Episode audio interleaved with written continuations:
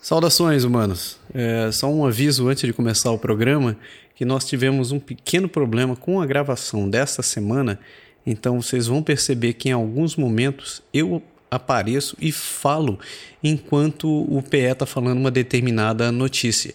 tive que fazer isso porque eu acabei perdendo o áudio do PE em alguns pedaços, então para não ficar no vazio, eu complementei com o que a gente tinha em pauta. Então eu peço desculpas pela qualidade da semana e qualquer problema vocês podem brigar com a Rogers, porque é sempre culpa deles que minha internet falha. Viu, Rogers? Muito obrigado. Esse podcast é patrocinado por Energia Seguros. E aí, pronto para viajar? Inclua tranquilidade e segurança contratando um seguro viagem no site www.goenergia.ca.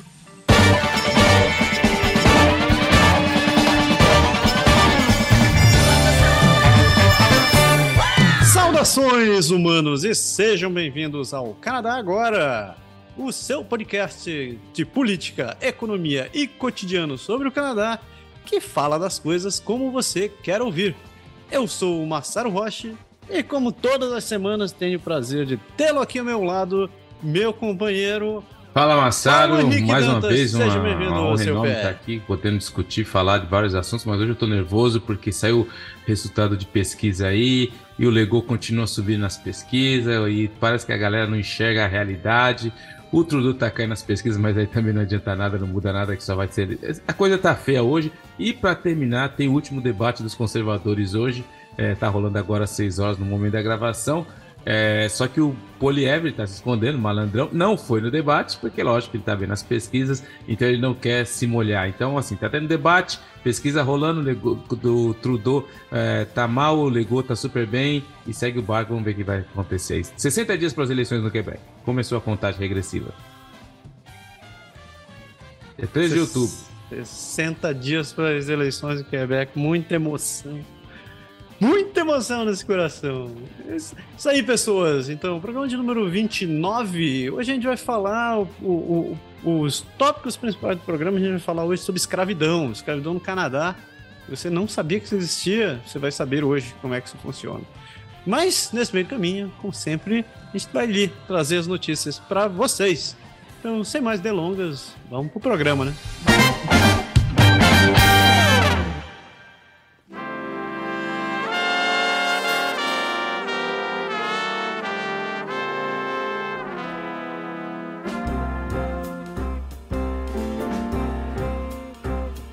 Amare Uski, Admari. É isso aí, começamos o programa falando da primeira parte, a gente fala da parte nacional, como sempre. Contando o que está rolando nesse paizão enorme. E daí, falando em paizão? Eu sou, e aí, eu sou paizão, paizão mas não sou o paizão. Mas serei que em breve o pai do. Bom, enfim, quando a gente for primeiro-ministro, a gente colocar nosso, proje nosso projeto em ordem, vai, vai dar certo essa rima sua aí. Mas vamos que vamos. que o Tim Hortons propõe um acordo de ações coletivas por aplicativo de rastreamento de dados. O Tim Hortons diz que chegou a um acordo propondo em várias ações coletivas, alegando que o aplicativo móvel do restaurante violou a privacidade do cliente, que faria com que o restaurante oferecesse um café e rosquinhas grátis aos usuários afetados. A empresa diz que o acordo, negociado com as equipes jurídicas envolvidas nos processos, ainda precisa de homologação judicial. A rede de café e rosquinhas diz que o acordo faria com que os usuários elegíveis do aplicativo recebessem uma bebida quente gratuita e um assado o Tim Hortons diz em documentos judiciais que também excluiria permanentemente qualquer informação de geolocalização que possa ter coletado entre 1 de abril de 2019 e 30 de setembro de 2020 de acordo, e direcionaria os provedores de serviços depois de uma a fazer investigação de órgãos de vigilância de privacidades federais e provinciais descobriu que o aplicativo de pedidos móveis violou a lei ao coletar grandes quantidades de informação de localização dos seus clientes.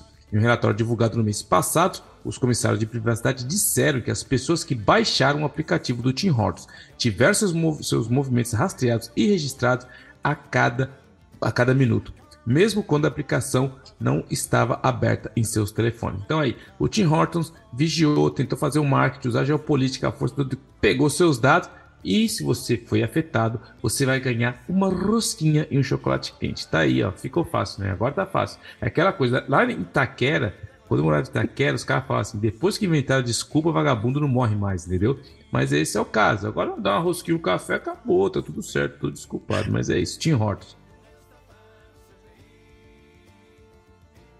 Cara, que cara de pau, né? Cidadão. Eu, eu já falei, eu falei isso quando a, gente, quando a gente falou dessa notícia da última vez. Por sinal, programa de junho, 2 de. Não, dia 4 de junho. O Perdeu vai lá ouvir. Mas é, é, um, é um absurdo, porque é, as pessoas as pessoas naturalmente já não dão, já não têm ideia do custo que é suas informações pessoais, né? O quanto isso vale para uma empresa. E, e, isso é só a comprovação do quanto a, as empresas querem que você pense que o quanto você vale. Eu, mas o curioso é que eu, estava assistindo um desses stand-up aí no, nessa rede de streaming vermelha aí outro dia. E os caras, uma mulher que estava fazendo comédia falou assim: nah, Hoje fica todo mundo preocupado com privacidade, isso, privacidade, aquilo, privacidade, aquilo, colocar meu nome, tá lá, tá lá. Aí ela fez a piadinha dizendo que, pô, há 20 anos atrás, todo mundo tinha essa informação de graça. Era um livro amarelo que jogavam na frente da tua casa ali, que não, ti, não tinha só teu nome, tinha teu nome, teu endereço e o teu telefone. E foi disponível ali.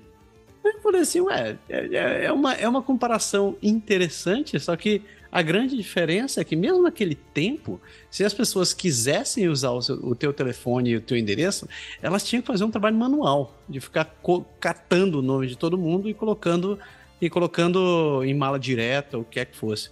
Hoje em dia, você cria uma aplicação dessa, você já sabe os seus hábitos de consumo. Você sabe por onde você anda, por que você consome, por qual, seu, qual sua renda, etc, etc e tal. Então, a piadinha, é. apesar de, de engraçada, mais ela perigoso, ignorou né? um fato mais interessante de tudo isso, que, é. na verdade, hoje a gente já foi produtificado. Eu acho que a questão que a sociedade vai ter que se colocar um uma hora, financeiramente falando, é de quanto quando nós, os clientes, que somos os produtos, na verdade, vamos começar a participar economicamente dessa coleta de dados ilegais. Porque até agora, o único que não usufrui verdadeiramente, financeiramente disso, somos nós. Enquanto as grandes empresas estão fazendo assim, eu acho que vai chegar uma hora que essa pergunta filosófica já é feita em alguns estudos aí, alguns, alguns livros eu já li sobre isso, e as pessoas falam que é um mercado enorme, é uma economia que gera bilhões e bilhões, e o único que não participa efetivamente de tudo isso, na verdade, é o produto que está sendo usado. Mas o cara te dá cafezinho, o cara deixa você fazer aquelas perguntas para descobrir a sua personalidade, o cara vai descobrir qual quem seria você no personagem do Game of Thrones. Então, mas enquanto isso, eles vão te dando essas migalhas é, cibernéticas, eles vão ficando cada vez mais milionários. Aí. Mas é um cafezinho, velho. Olha só que coisa, como é bondosa essa empresa. Tirar um café. Um jihadista canadense, Mohamed Khalifa, é condenado à prisão perpétua nos Estados Unidos. Um jihadista canadense apresentado como peça-chave na propaganda do grupo Estado Islâmico e que emprestou a sua voz aos seus vídeos, foi condenado na última sexta-feira à prisão perpétua pela justiça americana. Bravo, campeão. Mohamed Khalifa, nascido na Arábia Saudita há 39 anos, se declarou culpado em dezembro de apoiar uma associação criminosa terrorista que causava mortes. De acordo com a acusação, ele deixou o Canadá em 2013 para se juntar ao ISIS. Na Síria, ele rapidamente assumiu a liderança dentro do autoproclamado califado estabelecido pelo grupo entre 2004, 2014 e 2019, abrangendo o Iraque e a Síria. Em 2014, ele se tornou um membro-chave da célula de propaganda da organização jihadista, principalmente devido ao seu domínio do inglês e do árabe. Essa célula está na origem dos vídeos de execução de reféns estrangeiros, incluindo o jornalista americano James Foley e Steven Stoloff, decapitados em 2014. Mohamed Khalifa narrou pessoalmente vários vídeos de propaganda do ISIS em inglês, extremamente violento, incluindo dois intitulados chamados Chamas de Guerra, o primeiro datado de 2014 e o segundo de 2017, em que vemos em que o vemos executando soldados sírios, podemos ler nesse, num documento que foi é, liberado. Ele também é o suposto narrador de vídeos de recrutamento ilustrados por imagens dos ataques da organização na França e na Bélgica para incentivar outros candidatos a jihad a agir. Em 2019, ele foi capturado pelas Forças Democráticas da Síria, uma coalizão, uma coalizão dominada pelos curdos. Em entrevista à CBC, é, da prisão da Síria, Mohamed Khalifa, conhecido como Abu Ridwan al-Kanad, não mostrou arrependimento por suas ações. Ele disse que queria voltar ao Canadá com a sua esposa e seus três filhos, mas com a condição de que não fosse julgado lá. No entanto, ele havia sido confiado em 2021 às autoridades americanas e transferido para os Estados Unidos. Tipo assim, ver a vida boa, né? O cara não fez nada, de novo a banalidade do mal. Eu fiz o que tinha que ser feito, acabou. Eu quero voltar para o Canadá, aquela terra tão bonita, tão acolhedora, e ficar lá com os meus três filhos. Não, campeão, não é assim que funciona. Aqui ainda é um país de ordem e decência. E um abraço, foi extraditado e agora vai ter que pagar. Vai, você falou um troço interessante, que ele nasceu, apesar dele ter nascido é, dele não ter nascido no Canadá, né? Ele é da onde? Da Síria? É, é. Na Arábia Saudita. Ele cresceu em Toronto. Então cresceu tendo tudo de bom e melhor. O pai, o pai trabalhava e ele tinha. Uhum. Ele, por sinal, de acordo com a reportagem que eu estava vendo, ele também tinha um emprego, trabalhava bem, tinha qualidade de vida, tinha, tinha saúde, tinha educação, Uma podia ter criado os filhos, filhos aqui. Eu nem vi se ele tinha, tinha esposa e filhos, por sinal. Olha que filho da. Ok, isso daí. É... E acabou voltando, é. obviamente, né? Claro, sou um cidadão canadense, quero desfrutar do, das benesses do meu país. Claro. Hum. Ok, esse daí vai estar tá lá, é. abraçado. abraçado com capeta, velho.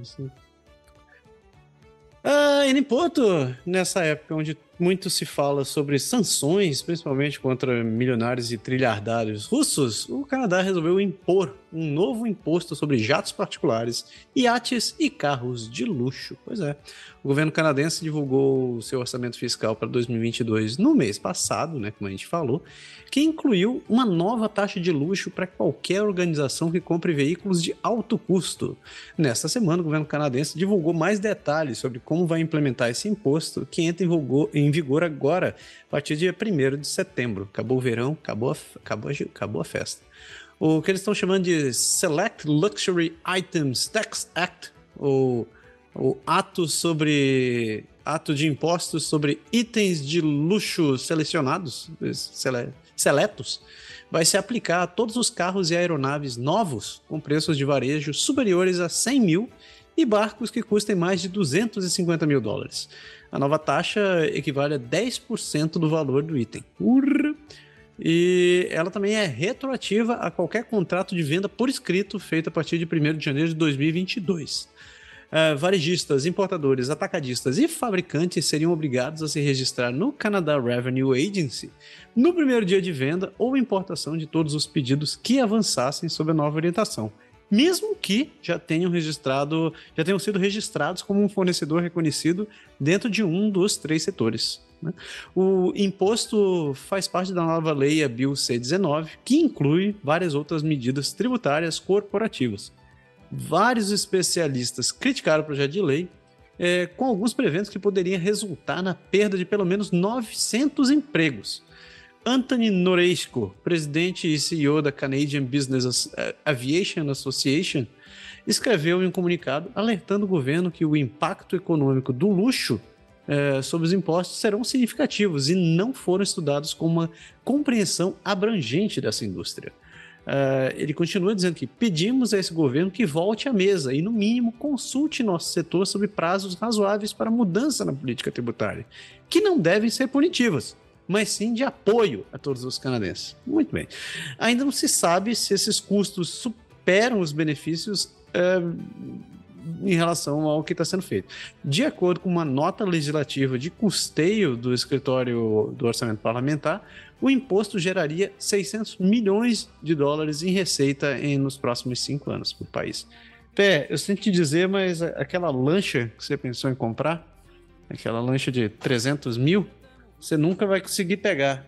E a mesma coisa também vai ser para o avião. Se você está pensando em pegar aquele avião, daí, você pode esquecer. É que eu, particularmente, eu, eu tenho uma certa. Assim, quando vem com esse papo de criar imposto para taxar os ricos, enfim, Conhecendo como funciona um pouco o mercado financeiro e como essas pessoas têm maneiras de se proteger, eu tenho um pouco de dúvida sobre a eficácia realmente desse, desse, desses procedimentos aí. Porque esses caras, eles têm o que a gente chama do... Existe o, o evitamento fiscal. Eles têm fiscalistas, advogados, uma galera de alta renome que tem que vai criar várias estruturas financeiras. Então, assim, vamos ver o que vai ser, qual vai ser o impacto disso, mas eu ainda tenho as minhas dúvidas sobre a real eficacidade desse tipo de, de ação. Enfim.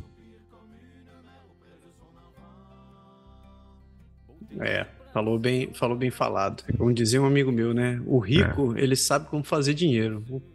É isso que é o problema. Ainda falando em dinheiro, a Air Canada relata um prejuízo no terceiro, no segundo trimestre desse ano, apesar do salto de quase cinco vezes na receita. Né? Não, não fiquem muito felizes, não.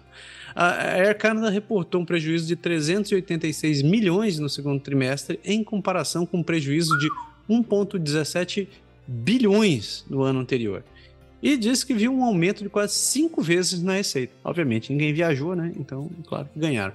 A companhia aérea diz que sua perda nos três meses encerrados de 30 de junho totalizou 1,6 por ação diluída, em comparação com uma perda de 3,31 dólares por ação diluída no segundo trimestre de 2021. A receita totalizou 3,98 bilhões de dólares em comparação com 837 milhões durante o mesmo período do ano passado, que estava todo mundo trancado, ninguém viajava, claro que estava no prejuízo. Né? A Air Canada diz que seu custo por milha por assento disponível no segundo trimestre caiu para 20,8 centavos é, do que antes era 49,3 centavos um ano antes, enquanto seu custo ajustado por milha por assento disponível foi de 13,1 centavos. Então você entendeu o que rolou, né? Eles, eles caíram, o custo, o custo deles, o custo deles diminuiu, não, quer dizer, custo deles aumentou, mas o lucro tá, tá rolando bonito. O CEO da Air Canada, o Michael Rousseau, diz que enquanto o setor aéreo global enfrenta condições sem precedentes à medida que emerge de restrições relacionadas à pandemia, a situação é particularmente desafiadora no Canadá. Ele também diz que, apesar do planejamento e projeto meticulosos, ainda há uma pressão significativa para reiniciar, mas diz que está encorajado pelas melhorias recentes. Esse Michael Rousseau é engraçado assim. Paga, engraçado, paga né? É que quando ele veio aqui, teve um episódio recente, quando ele foi é, eleito CEO da Canadá, ele veio aqui para Quebec fazer uma entrevista, uma, uma palestra na, na Câmara de Comércio de Montreal e ele fez a palestra toda em inglês. Isso daí deixou os caras mortos. O Quebec, tá ligado? Os caras ficaram mortos. Ah, o cara sabe que só fala inglês. Aí foram entrevistar o cara depois da entrevista da, da palestra que ele deu. Aí perguntaram pra ele, mas, pô, você mora 14 anos aqui em Montreal. Aí ah, mas Montreal só precisa falar inglês, enfim. Aí os caras ficaram mais puto ainda com o cara. Então os caras detestam o cara. O cara se comprometeu, deu um away. Depois de, apertaram o Trudeau pra falar, pra obrigar ele a fazer aula de francês, enfim. Mas o ponto é que é Canadá assim, é impressionante como ainda a gente não tem uma concorrência para aqui no Canadá e a Air Canada faz o que quer. Ele pode dar prejuízo, pode dar lucro, ele pode tratar mal os clientes e não vai pegar absolutamente nada para a Air Canada. Eles fazem o que querem, eles deitam e rolam, porque infelizmente a lei do mercado, eles são a única compa companhia que tem e eles fazem o que querem. Então eles falam, ah, deu prejuízo. Ah, mas se der prejuízo, eles vão chegar lá, vão pedir um empréstimo para o governo e vão ameaçar, enfim é muito ruim o serviço da Air Canadá e justamente por isso não tem a porcaria da concorrência com os caras. Mas, e o cara não precisa nem falar inglês ainda por cima, não precisa nem falar francês ainda por cima.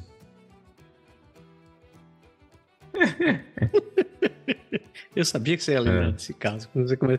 Quando, eu falei Michael Rousseau, sei lá, vem, vai ser hora de bater no cara que não falava francês.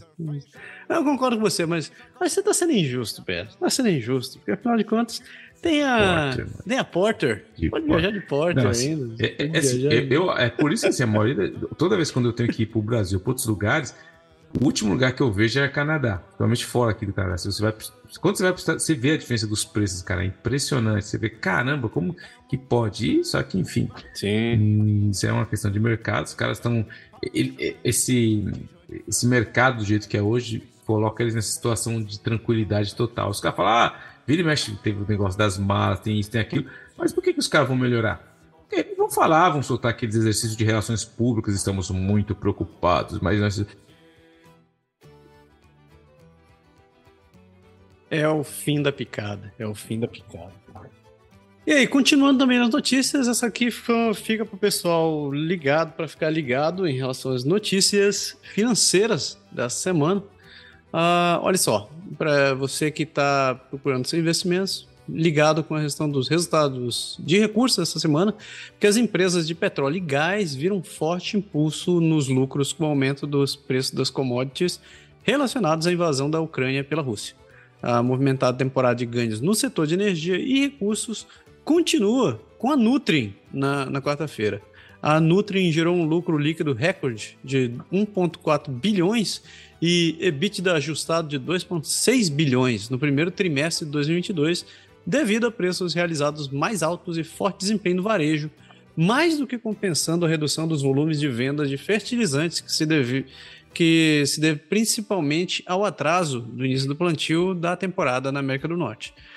É, você fica ligado também que nessa semana, é, quinta-feira, não, agora que você saiu esse programa, você já deve ter visto, mas a quinta-feira deve ter anunciado o resultado da Sancor e da Pembina e da Transalta, que devem ter saído na sexta. Também são ótimas uhum. pedidas para investimento. Me sinto até o cara do investimento agora, recomendando as pessoas. Uh, ainda no âmbito financeiro, a gente tem a questão das atualizações do mercado de habitação, porque um novo mês significa que os conselhos imobiliários canadenses vão divulgar novos dados em um momento que o mercado está esfriando. Você vai ver mais sobre isso durante o programa. E à medida que a temporada de verão mais lenta combina com taxa de juros mais altas. Espere ver as vendas de junho uh, e os dados de listagem de Montreal e Vancouver na quarta-feira, é, vulgo hoje, dia dessa gravação, e os números de Toronto chegando na quinta-feira. Muito provavelmente os números vão ser, você já sabe como é, vai estar tudo caído. Ainda mais uma nesse, nessa, nesse mês onde Telecom foi, foi o assunto, já que a Rogers deu aquela, aquela baforada na nossa qualidade de serviço. A empresa controladora da Bell Canada, a BCE Incorporation, vai divulgar seus resultados no segundo trimestre na quinta-feira, ou já divulgou, entendeu? Tempo. É a segunda grande empresa de telecomunicações a, relator, a, é, a relatar depois que a Rogers ter relatado na semana passada um aumento no lucro e nas vendas, apesar de toda papapá que ela deu, com uma receita de serviços sem fio aumentando em dois dígitos. Os observadores da indústria vão estar interessados em qualquer comentário sobre as medidas planejadas para coordenar o serviço de 911 entre os provedores sem fio após a interrupção maciça da Rogers no último 8 de julho porcaria de empresa. E finalmente, a gente vai ter relatórios de emprego, que a Estatística Canada vai divulgar os resultados da pesquisa de força de trabalho para julho na sexta-feira. Provavelmente deve ter saído hoje no dia que você está ouvindo esse programa.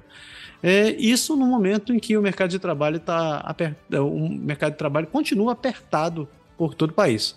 O relatório de maio mostrou que a economia perdeu 43 mil empregos no mês com taxa de desemprego caindo para 4,9%, é, a menor taxa entre desde 1976. Lembrando também, se você não assistiu o último programa, onde a gente fala sobre essa questão de mão de obra e por que, que a falta de, falta de emprego e por que, que tem, tem vaga sobrando e tem emprego desaparecendo no mercado de trabalho. Se você não ouviu, corre lá para ouvir o último programa. Então, só falar que gente, o, o pessoal tá, tá, tava, mais, todo mundo está muito preocupado aí com as questões financeiras, a bolsa começa a recuperar aos poucos. Parece que vai se dar uma, uma aí, mas assim, o, o, ainda fica a dica aí, o momento é complicado, o momento é de bastante atenção. Os números que vão sair, alguns números já têm saído, principalmente sobre o mercado de habitação, a gente já comentou aqui sobre a queda na, no valor de alguns imóveis, e assim, não é nenhuma pesquisa científica, mas, por exemplo, aqui perto de casa, ah, do ano passado, quando estava ali quase no final da, da pandemia, você via casas que eram colocadas e não passava uma semana já eram vendidas. Agora a gente já começa a ver é, é, placas que casas que ficam mais de uma semana, duas semanas, três semanas. E hoje eu estava passando aqui, eu vi um carro parado em frente a uma casa que estava à venda, que é, é aquele de vistoria. Era a vistoria residencial. Então, ou seja, algo que as pessoas estavam se estavam não estavam abrindo mão, falando, não, não quero nem vistoria para pegar a casa. Agora a gente já vê mais casas estão mais tempo no mercado, a gente começa a ver é, vistorias residenciais sendo feitas, então isso é uma tendência que o mercado realmente está mudando.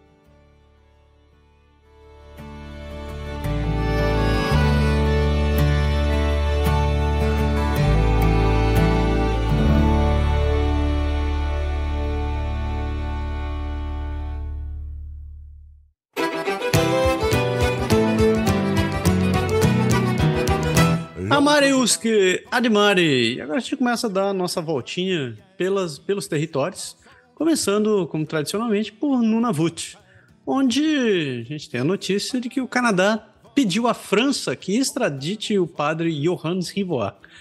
Funcionários do Departamento de Justiça do Canadá pediram à França que extradite o ex-padre de Nunavut, Johannes Rivoire. O ministro da Justiça, Davi, eh, Davi Lamette, confirmou que um pedido de extradição foi feito para o padre que é acusado de agressão sexual histórica em Nunavut. A extradição é um processo de fazer alguém retornar para julgamento no país ou estado onde ele foi acusado de fazer algo ilegal. E os pedidos de extradição são considerados comunicações confidenciais de estado para estado. E como, como ministro é, falou, ele normalmente não pode comentar sobre pedidos específicos. Os líderes inuits há muito pedem que Rivoar seja levado à justiça. Ele trabalhou como pároco em Nunavut por cerca de 30 anos a partir da década de 1960, principalmente em Naujaat e Arviat. Em 1998, a RCMP apresentou três acusações contra Rivoar por supostas agressões sexuais contra as crianças inuits em Naujaat entre 1968 e 1970. Rivoire deixou o Canadá em 1993 e essas acusações nunca foram julgadas em tribunal. Rivoire, que hoje tem 91 anos, mora na França e as suas acusações foram suspensas em 2017, quando o Ministério Público do Canadá concluiu que não havia mais uma perspectiva razoável de condenação. Em fevereiro, a polícia o acusou novamente, desta vez com uma única acusação de cometer agressão sexual contra uma garota em Arviat e, e Whale Cove em 1974 e 1979. Ian MacLeod, que é porta-voz do Departamento de Justiça, disse no e-mail que o pedido de extradição foi feito pelo Ministério Público do Canadá por meio de funcionários do departamento. E ele comentou: devido às circunstâncias excepcionais deste caso, a Justiça do Canadá pode confirmar que um pedido de extradição foi feito para a França em relação ao Sr. Rivoire. Só que ele diz também que o departamento não ia comentar mais nada. A realidade é que tem, existe pouca chance do pedido do Canadá resultar em extradição, já que, como no caso do Brasil, também acontece com o Brasil, a lei francesa protege seus cidadãos e eles não extraditam seus cidadãos para resolver outras coisas para resolver esse tipo de, de, de, problema. Ninguém mais Como morre. é que é que você fala em Itaquera? Depois que inventaram o pedido de desculpa? Não, eu ia é? falar o seguinte, que assim, Ninguém mais tudo morre. isso veio na onda da visita do Papa que teve aqui no Canadá, que foi lá pedir desculpa e tal. Mas existe a questão é, da diplomacia, existe a questão do que vai realmente acontecer do pragmatismo. É lógico que no meu ponto de vista, isso é um grande exercício de novo de relações públicas, de falar claro.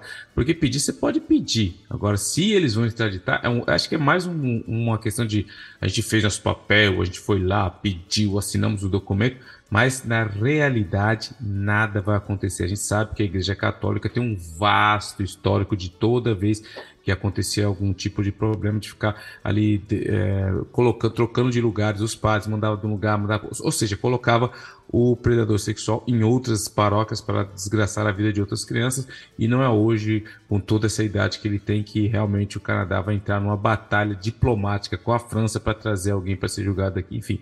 É legal, é bonito, dá uma certa ar de ó, o Canadá está preocupado, mas na prática, na prática, na prática, não vai acontecer absolutamente nada, infelizmente. É, é, é, até complementando isso daí que você falou, eu estava vendo algumas mensagens de pessoas falando que ah, essa visita do Papa não serve para nada, porque pedir desculpa não traz ninguém de volta à vida. E é, sendo pragmático, é verdade. Pedir desculpa não traz ninguém de volta à vida. Mas uh, um, um, outro lado disso daí é que, apesar de não ter nenhum efeito prático, né, é, um pedido de desculpa, um, o, o ato do, do, do pontífice ter vindo para o Canadá e ter iniciado um movimento de reconhecimento, ele abre oportunidade para que isso possa ser utilizado como recurso legal para poder ser, ser exigido. Então, eu tenho certeza que vão ter pessoas que são da área de direito que vão entender disso daí muito mais do que eu, mas pelos, pelos, pelos vários, uh, várias reportagens que eu li, vários comentários que eu li, é que isso é, é exatamente isso. Isso não, o pedido de desculpa em si, de fato, não tem, não tem muita validade, senão moral, né, para pessoas que esperavam por algum, por algum reconhecimento da igreja.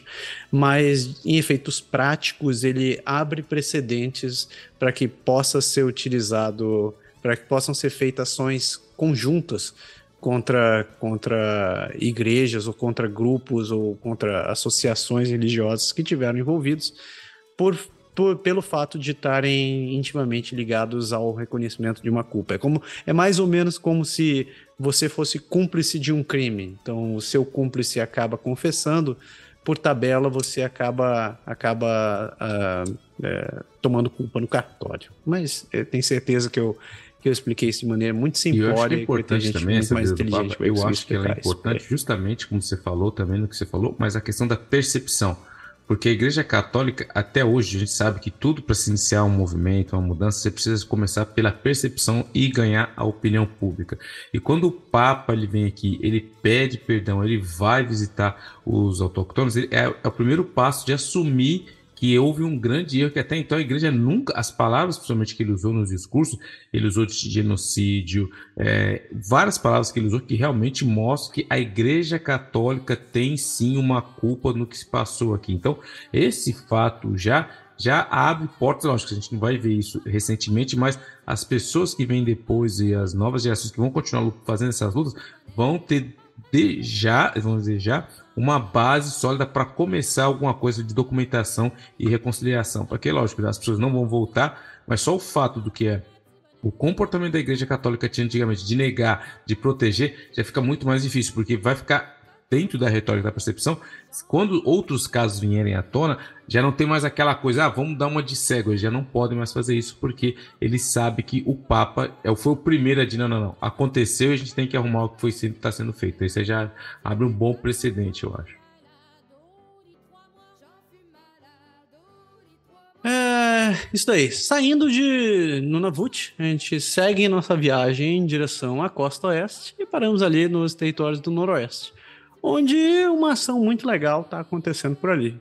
uh, os moradores e participantes da, do, do, território de Nunavut, uh, do território do, dos Noroeste, vão poder trocar assentos de carros de bebês antigos, danificados ou vencidos por um cartão presente da sua escolha de empresas locais que doaram para o evento. Uh, esse ano, os cartões incluem a Mint Hair Lounge, a Old Old Town Glassworks e a Bookseller.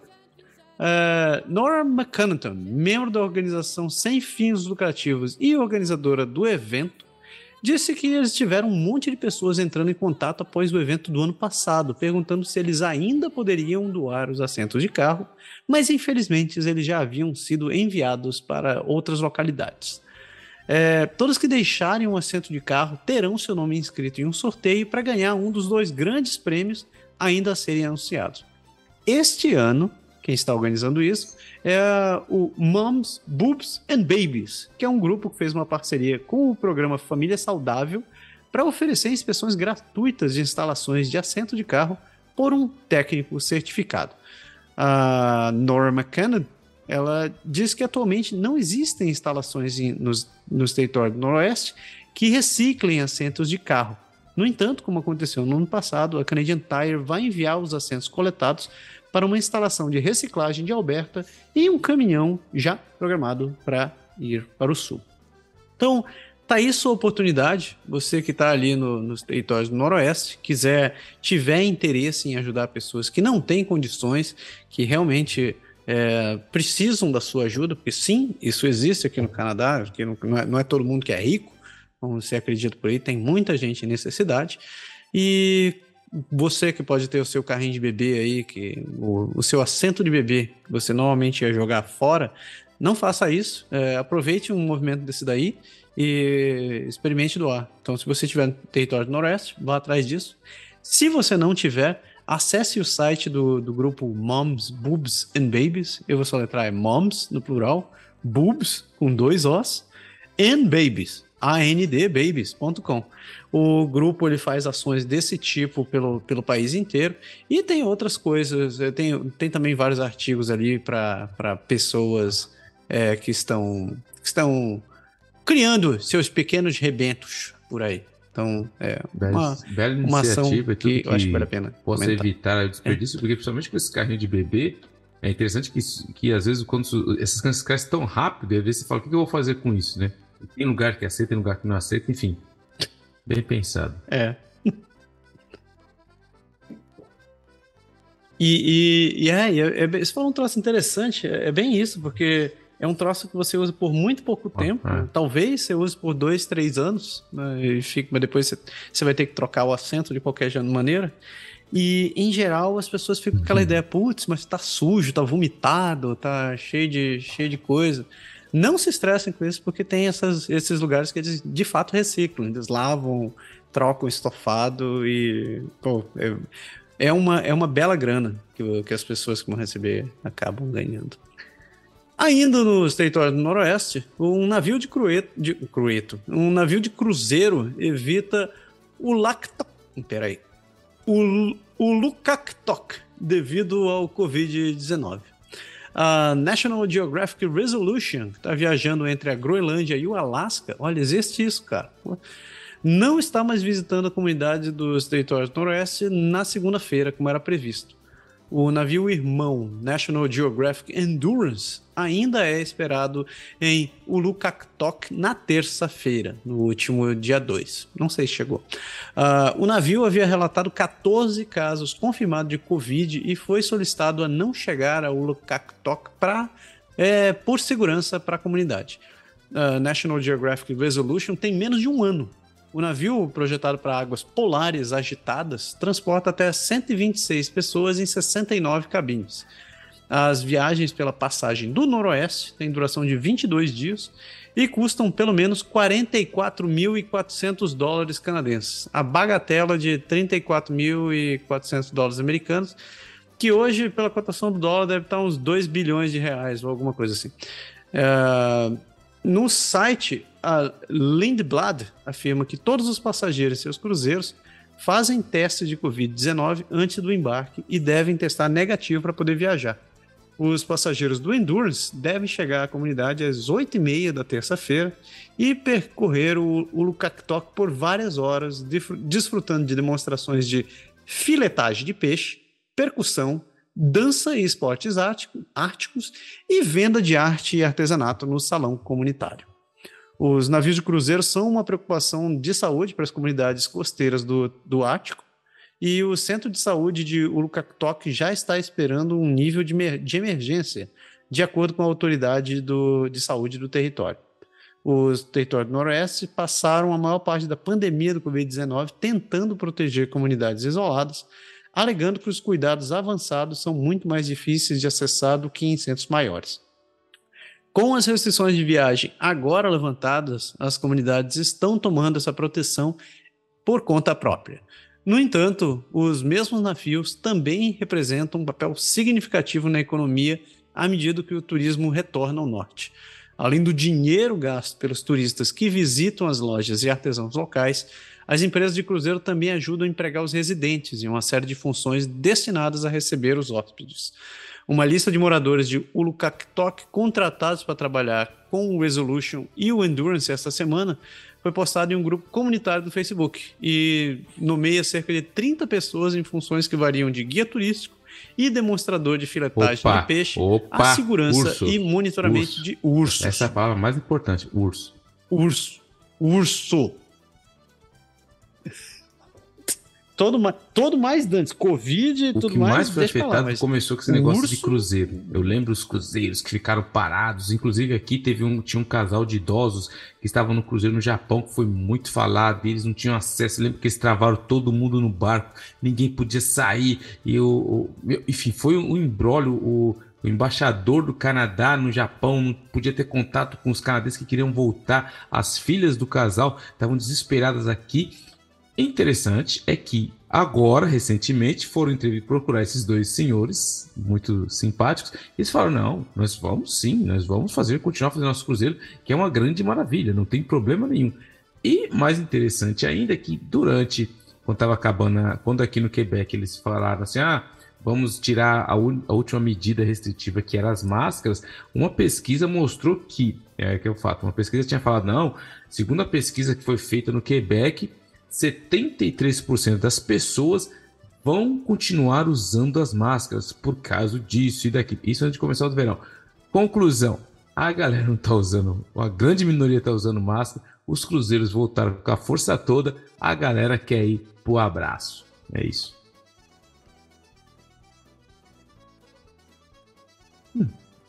Fazer o quê? É, vamos é. lá, né, cara? Daqui a pouco a gente tem, tem outra pandemia aí. Saindo dos territórios do Noroeste, a gente termina o passeio pelos territórios, chegando em Yukon, onde o território decidiu combater a desigualdade menstrual. Espera que eu vou explicar. O Conselho das Primeiras Nações de Yukon, os serviços indígenas do Canadá e o governo de Yukon estão colaborando para combater a, igual, a, combater a desigualdade menstrual no território. Não, não é, não é que eles querem que todo mundo tenha o mesmo ciclo, não. Não é isso que vocês estão pensando. Hoje, aproximadamente 525 mil dólares dos serviços indígenas do Canadá em 2022 e 2023 estão sendo financiados pelo Conselho das Primeiras Nações de Yukon para ajudar a implementar o projeto no, território que garante a igualdade menstrual para todas as mulheres, meninas e LGBTQIA+, na, no território de Yukon. É, esse investimento faz parte dos 2,5 milhões comprometidos com a melhoria de acesso a produtos menstruais para estudantes nas Primeiras Nações e Inuit.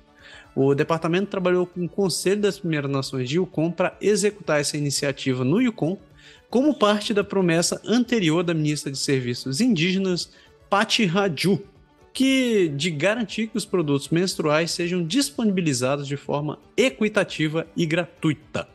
Com parte desse esforço, comunidade das Primeiras Nações de Yukon e organizações não governamentais receberam absorventes, tampões e coletores menstruais. Apesar do sistema de saúde universal que deve ser acessível a qualquer residente do Canadá, os povos indígenas são desfavorecidos dos cuidados em ambientes de saúde e, em particular, em hospitais e pronto-socorros, e as coisas precisam melhorar. Além disso, muitas pessoas não podem frequentar a escola porque não têm acesso a produtos menstruais. Uh, a ministra de Saúde e Serviços Sociais, a Tracy Ann McPhee, uh, diz que seja qual for o caminho que as, que as jovens escolherem, elas agora terão mais liberdade para perseguir, é, para seguir é, seu caminho com esperanças e objetivos.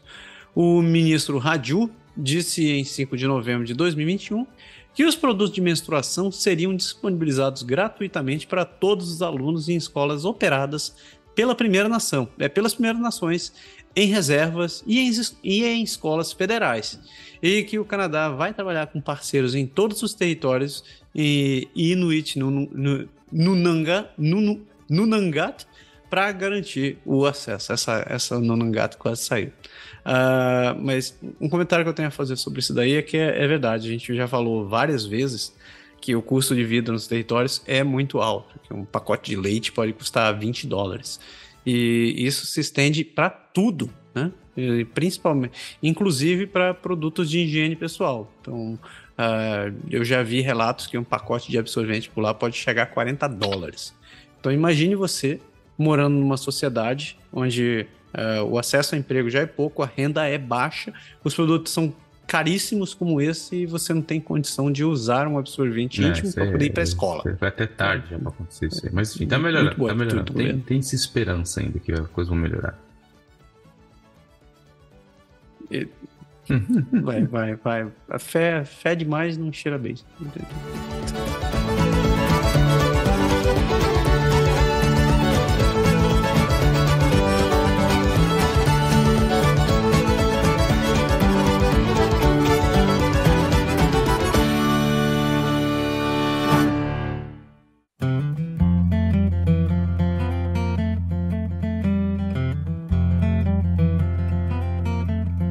Amariuske Animari. E agora começa a nossa viagem de volta. A gente dá uma olhada ali em British Columbia e nas Prairies.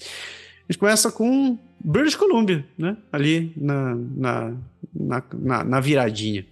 onde você vai gostar dessa, né? Porque o NDP está na vantagem na corrida eleitoral. Olha só que maravilha. E apesar da crise dos cuidados de saúde e do aumento do custo de vida, o NDP de British Columbia desfruta de uma vantagem significativa sobre os liberais de British Columbia, com sinais de que a popularidade do primeiro-ministro é uma boa notícia para o seu provável sucessor. Os novos democratas tiveram um ligeiro declínio na popularidade desde a eleição de 2020, mas ainda tem um maior nível de apoio entre os entrevistados, com 44% dizendo que votarão no partido governista na próxima eleição, de acordo com uma pesquisa do Ledger encomendada pela Post Media News. Cerca de 28% dos entrevistados disseram que votarão nos liberais e que podem mudar de nome se o líder Kevin Falcon conseguir o que quer, enquanto os verdes e os conservadores tiveram 12% de apoio cada. A popularidade do primeiro-ministro John Horgan continua, mas para os moradores de British Columbia, uh, uh, dizem que ele teve um efeito positivo na província. Uh,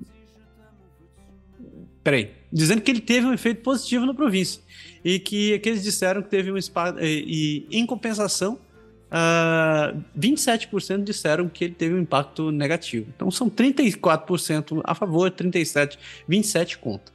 E cerca de 27% disseram que ele não teve impacto positivo nem negativo. É aquela galera do veja bem, não foi nem bom nem ruim. Né? Entre aqueles que disseram que o primeiro-ministro teve um impacto positivo, eles ficaram mais felizes com seu desempenho na criação de empregos e na dinamização da economia na, e na área de saúde o Hogan vem pressionando agressivamente o governo federal para aumentar as transferências de saúde para é, reforçar o sistema médico, que tem sido atormentado pela escassez de pessoal que fechou temporariamente é, pronto-socorros e deixou um milhão de moradores de British Columbia sem um médico de família. Até agora, não teve resposta do governo federal, o que significa que é improvável que Horgan seja capaz de fazer parte do seu legado antes de se aposentar no outono. O Horgan, que completa 63 anos em agosto, anunciou em junho que não vai buscar um terceiro mandato, alegando fadiga após sua mais recente luta contra o câncer. Ele vai permanecer como premier da província até o seu sucessor ser escolhido e uma votação de liderança que se encerra no dia 3 de dezembro. Uh, apesar da controvérsia sobre a substituição do Royal British Columbia, uh, British Columbia Museum, que o primeiro-ministro cancelou em junho após protestos públicos, o Horgan manteve o respeito e a admiração de uma grande parte do público. Até hoje, David Abbey, até recentemente procurador-geral e ministro da Habitação, é o único candidato na corrida. Com apoio de 48 é, delegados do NDP, e nenhum desafiante até agora tá parecendo uma. É, não vai ser nenhum, nenhuma vota, não vai ser nenhuma eleição, vai ser uma seleção. Que pode significar que os moradores de, de British Columbia vão conhecer o primeiro-ministro já em 4 de outubro, que é o prazo o prazo para entrar na corrida para a sessão. Quase dois terços dos British Columbians é, entrevistaram, entrevistados não sabem quem gostariam de ser seu próximo primeiro-ministro. Entre aqueles que estão decidindo ou inclinados a votar no NDP, 44% apoiam o David Deb. Desde 2020, as prioridades do, de British Columbia se, as, se afastaram das questões relacionadas à pandemia é, com mais da metade dos entrevistados dizendo que o futuro primeiro-ministro deve, deve tomar os cuidados de saúde a principal prioridade e enfrentar o alto custo de vida e moradia. Todos os partidos têm alta retenção de, de eleitores, com o NDP com 86%, os conservadores com 83%, os liberais com 81%, milagre, e os verdes com 74%. É, se a tendência se mantiver, isso pode resultar em uma eleição chata em 2024, sem muitas, sem muitas novidades. A pesquisa foi feita online com mil adultos em British Columbia e aconteceu entre 8 e 10 de julho e de 22 a 24 do, do mesmo mês. E é ponderada com base nos, com, nos dados de censo por idade, sexo e região, para garantir uma amostra representativa da população. Então, não vai dar NDP coisa, alguns fatores interessantes. E um partido, né? principalmente quando ele chega na hora da decisão da política, principalmente uma, uma briga interna ou, ou que vai ocorrer, que você vai ter primeiro, que o partido, as pessoas elas votam, é, tem a percentual do candidato, que se ele tem um certo carisma, se ele, ele realmente consegue atirar a galera, tem a questão do nome do partido, se não é um partido desgastado, se não é um partido que está vinculado com as questões de, de corrupção, já é um nome que já não. E tem a questão da plataforma também, o que ele vai oferecer. Então, tudo isso junto acaba formando uma química aí para ajudar. O grande problema é que o MDP, como ele é ligado ao federal e os liberais também da província são ligados aos liberais, é o grande desgaste que vem sofrendo os liberais. Nas, agora há pouco em, em, Toronto a gente teve que os liberais de Toronto perderam feio de novo a eleição que o Ford, Doug Ford ganhou, a gente já comentou sobre isso. O, o, saiu uma pesquisa recentemente que a, a taxa de aprovação do Trudeau tem caído bastante, tem chegado a nível de 50%. Então, ou seja, tudo isso dificulta a corrida para outras pessoas e acaba continuando aí mantendo a porta aberta para o NPD. Vamos ver o que vai acontecer, a gente vai acompanhar por aqui, mas a coisa está meio feia nesse sentido aí. É. Só posso ah, dizer uma coisa. Krista Freeland, só você para me salvar ultimamente, minha filha. Tá difícil. Nossa. Uh, ainda em BC, a falta de salva-vidas limita o uso de piscinas comunitárias. Né? O Conselho de Parques e Recreação de Vancouver anunciou na segunda-feira de manhã, no último dia 1 que não serão permitidos uh, pessoas aparecendo na Kitsilano Pool, das 9h30 às 4h30 da tarde, embora qualquer pessoa que já tenha reservado um local para nadar vai ser acomodada.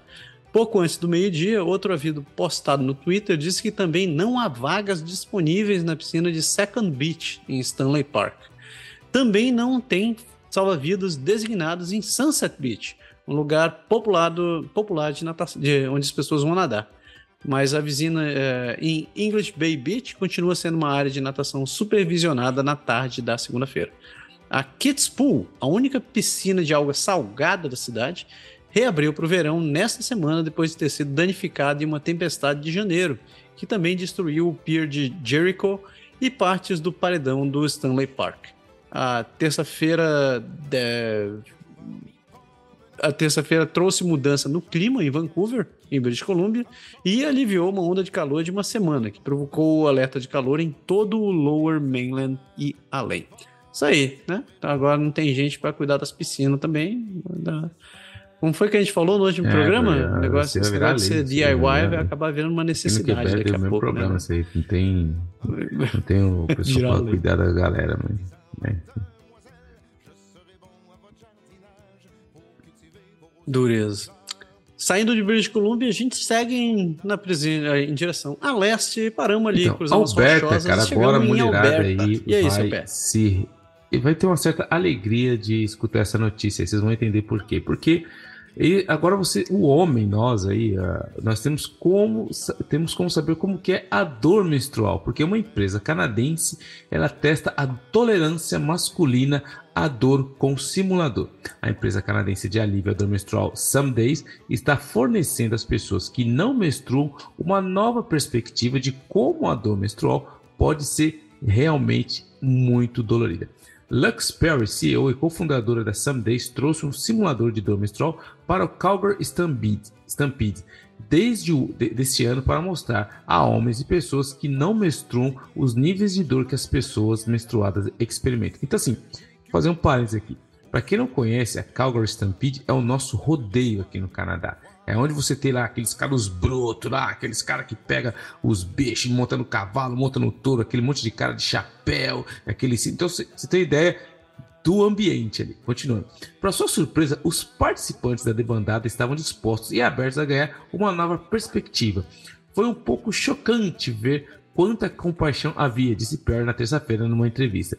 O simulador contrai os músculos para imitar cólicas abdominais semelhantes ao que muitos experimentam durante a menstruação enquanto ainda realizam suas atividades diárias. Perry diz que, embora a dor menstrual seja sentida em todo o mundo, muitas vezes é minimizada ou ignorada apesar de seus impactos debilitantes. A pessoa média com um período, de, com um período pede de nove dias de trabalho por ano e até 80% das pessoas com períodos dizem que, mesmo que estejam no trabalho, não são capazes de ser tão produtivas ou engajadas, disse Perry. ela também explica que o estigma obriga algumas, algumas pessoas a mentir sobre o que estão faltando ao trabalho, por exemplo. Aqueles com endometriose também são frequentemente esquecidos, diz Perry, já que muitos diagnosticados com essa doença que afeta o útero podem sentir uma dor crônica que muitas vezes é confundida com a dor menstrual. De acordo com um Endometriose Network Canadá, ao longo da vida, um em cada dez, uma em cada dez mulheres e meninas, bem como um número não, nas, não medido de indivíduos transgêneros, não binários e de gêneros diversos, serão diagnosticados com a endometriose. A endometriose é uma das doenças mais dolorosas do mundo e é frequentemente confundida com a dor com dores menstruais. Então, o que isso nos diz é que muitas pessoas estão sentindo dores menstruais extremas, disse Perry. No simulador de dor menstrual, um nível de 10 é, e superior aproxima-se ao nível típico de dor de endometriose, enquanto o nível 5 estimula a dor menstrual média.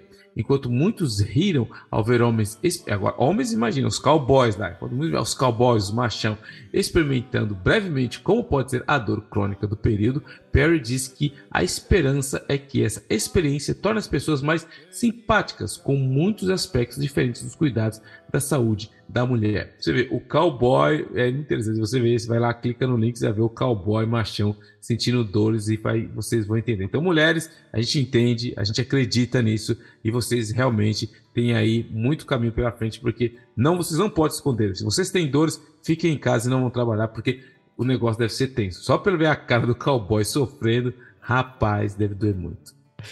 É, velho. Eu não, eu não tenho. Eu só tenho, só tenho compaixão. Sim. Isso é, só aquela história. Só, só você sabe onde dói, né, velho? É. Tem, mas é.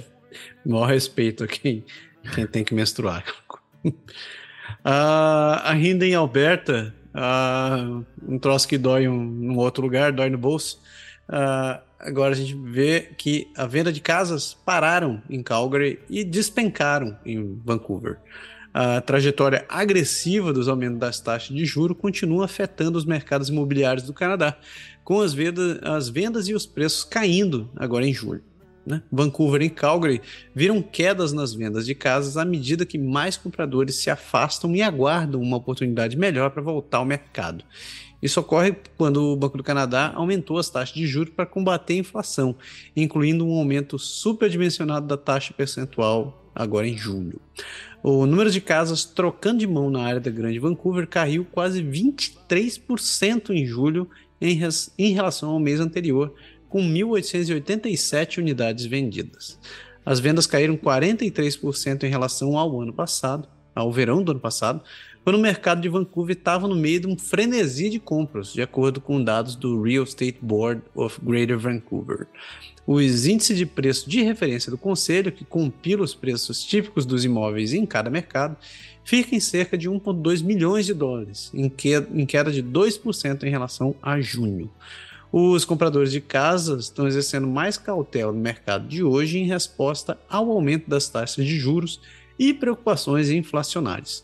Isso permitiu que a seleção de casas à venda aumentasse e os preços caíssem na região nos últimos três meses. As vendas de casas em Calgary caíram pelo segundo mês consecutivo, com queda de 3% em julho em relação ao ano passado, de acordo com dados é, divulgados pelo Calgary Real Estate Board na última terça-feira.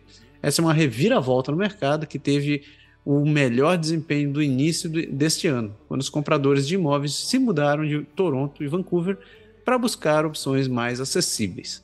O preço médio de uma casa de Calgary atingiu 491 dólares e 392 centavos em julho, um aumento de 0,6% em relação ao ano passado. Enquanto muito do setor imobiliário culpam o aumento das taxas de juros pela queda da demanda, alguns corretores acreditam que a pausa na compra de casas tem mais a ver com o risco de recessão e incerteza geral. É, essa semana eu vi uma notícia lá do cara que tava, tava contando que vendeu a casa, que tinha tava tentando fazer dinheiro, botou a casa para vender a, a 1,1 milhão, apareceu comprador. Aí apareceu um cara lá, aí quando finalmente apareceu, o cara diz, diz assim: Ah, não, 1,1 não dá, vou pagar 1,03. Aí disse: Não, não vou vender. E tirou a casa do mercado. Aí passaram três meses, ele colocou de novo lá 1.2. Aí apareceu um cara lá e disse: Então, é 1.1. Aí disse: hum, Eu dou 997. Não. Cara, não, não, não vou pagar. Não, porra, como não? Aí passou, tirou, tirou do mercado de novo. Aí foi, tentou mais uma vez lá e baixou para baixou para 1.07. Aí apareceu um cara disse lá assim, pagou 890. Aí ele Ai, que bom. E vendeu. é, mas é, é a realidade que está acontecendo em vários lugares. Assim, quem aproveitou essa onda aproveitou, porque não tem jeito. O Banco Central ele entrou forte aí para realmente conter e está funcionando. A gente está vendo que está tendo resultados, os números estão saindo, a gente está vendo que cada vez mais os preços estão diminuindo, é lógico. Isso leva um certo tempo, mas daqui até 2023, mais ou menos no meio do ano, Ninguém, assim, aquela onda de vender a casa ao preço que você queria, de ter aqueles leilões astronômicos, de você poder falar, não, não vai ter é, inspeção, nada. Isso aí já não está sendo mais uma realidade, não. Isso aí realmente está acabando. E quem aproveitou a onda aproveitou, quem não aproveitou. E quem agora pegou também, a gente já explicou isso em outros programas que pegaram é, taxas muito altas variáveis, assim, como da inflação, a gente explicou já como isso pode acabar afetando o seu bolso. Boa Entendi. sorte para vocês, hein? Só o que é. eu tenho a dizer. Saindo de Alberta, continuamos nossa viagem em direção ao leste e paramos ali na vizinha Saskatchewan, onde queda eh, a, a, a, prefeita, a prefeitura, a província de Saskatchewan informa uma queda de homicídios, mas um aumento de crimes sexuais de crianças. Um declínio no número de homicídios registrado em Saskatoon em 2021 foi compensado por relatos crescentes de roubo e crimes sexuais contra crianças, deixando o índice de gravidade de crime, o CSI, não é, não é a série que você está pensando, não, praticamente inalterado desde 2020, de acordo com o Statistics Canada. Os dados nacionais divulgados na terça-feira mostram que o índice de gravidade do crime de Saskatoon para 2021 foi de 105,97, que é apenas 0,2 maior do que em 2020, quando foi de 105,77. A taxa de criminalidade de Saskatoon também não está mais entre as cinco principais entre as áreas metropolitanas do censo. As 35 cidades com pontuação de pelo menos 100 mil são Lethbridge, em Alberta, Kelowna, British Columbia, Winnipeg, Moncton, em New Brunswick, e Regina. Uh, o Statistics Canada descobriu que um aumento no relato de agressões sexuais ajudou a aumentar o índice nacional de gravidade de crimes. Os relatos de violações sexuais contra crianças em Saskatoon aumentaram cerca de 46% de 2020 para 2021. Então, eles passaram de 93 para 137 casos. Durante a pandemia, as pessoas ficaram isoladas de alguns dos seus meios habituais de, de, de notificação, como hospitais, escolas e, e quadras. E isso acabou sendo um fator que contribuiu para o aumento em 2021 uh, ah, em relação ao número de casos. Então, uh, o novo diretor do Saskatoon Sexual Assault and Information Center, o Reagan Conway, diz que é importante reconhecer que o aumento de denúncias não é uma coisa boa, mas mostra que as pessoas estão denunciando mais. Fatores como educação, conscientização e os movimentos Me Too e Time's Up podem estar ajudando, de acordo com ele. O centro oferece programas de educação nas escolas e o que o Conway disse ser importante para ensinar os jovens sobre consentimento, a definição de violência sexual e que não há problema em buscar apoio, muito pelo contrário. A expectativa é que a atenção pública dada ao tratamento das alegações de agressão sexual pelo Rock Canada encoraje as pessoas a aprenderem sobre consentimento ou apoiar alguém que se apresente, observando que há trabalho a ser feito para mudar atitudes e crenças em torno da violência sexual. A polícia vai continuar analisando os dados e mais diz que está satisfeita de ver que o CSI de Saskatoon está no nível mais baixo desde 1998 triste, uma tristíssima constatação, mas uh, eu espero sinceramente que isso seja simplesmente um resultado de maiores notificações e não um aumento de casos. A gente sabe que o fato de ter ficado todo mundo trancado em casa acabou estimulando a violência doméstica em alguns casos, porque as pessoas eram obrigadas a ficar com seus agressores dentro de casa e não podiam sair. E, mas eu espero sinceramente que isso aqui tenha, seja só um, um resultado de maiores notificações e não um aumento de casos. Eu espero. É, e uh, o interessante que me fala na, na reportagem é que assim, as pessoas têm que deixar, têm que deixar de ser um tabu, as pessoas é, agora estão começando realmente a entender que eles são vítimas, não são, que eles têm realmente uma voz. Antigamente tinha toda, existe ainda aquela questão de você ter que falar, você vai ter que se expor, de você ir no tribunal, enfim, tudo isso é muito complicado, isso pertence a cada pessoa. Mas essa onda de revelações que a gente viu na Hockey Canadá acabou é, levando as pessoas a realmente falar. Não foi só na Hockey Canadá, teve Hockey Canadá, agora teve a natação do Canadá também que está na mira, teve a ginástica Canadá que também está na mira. Isso aí, Saindo de Saskatchewan, a gente segue em direção a leste ainda e a gente para, faz nossa última parada nas prairies, em Manitoba, que estava sem notícia há algumas semanas. O sistema da Biblioteca Pública de Winnipeg não precisará mais se perguntar sobre o que aconteceu com a sua cópia do Baseball, de Daniel A. Jesse. O último check-out foi em 18 de junho de 1974. O livro, que dá aos leitores informações sobre como jogar beisebol, foi recentemente trazido de volta à biblioteca St. James Assiniboia, com 48 anos de atraso. Stephanie George, a bibliotecária-chefe da filial, disse que o item foi devolvido há aproximadamente um mês na rampa de devolução.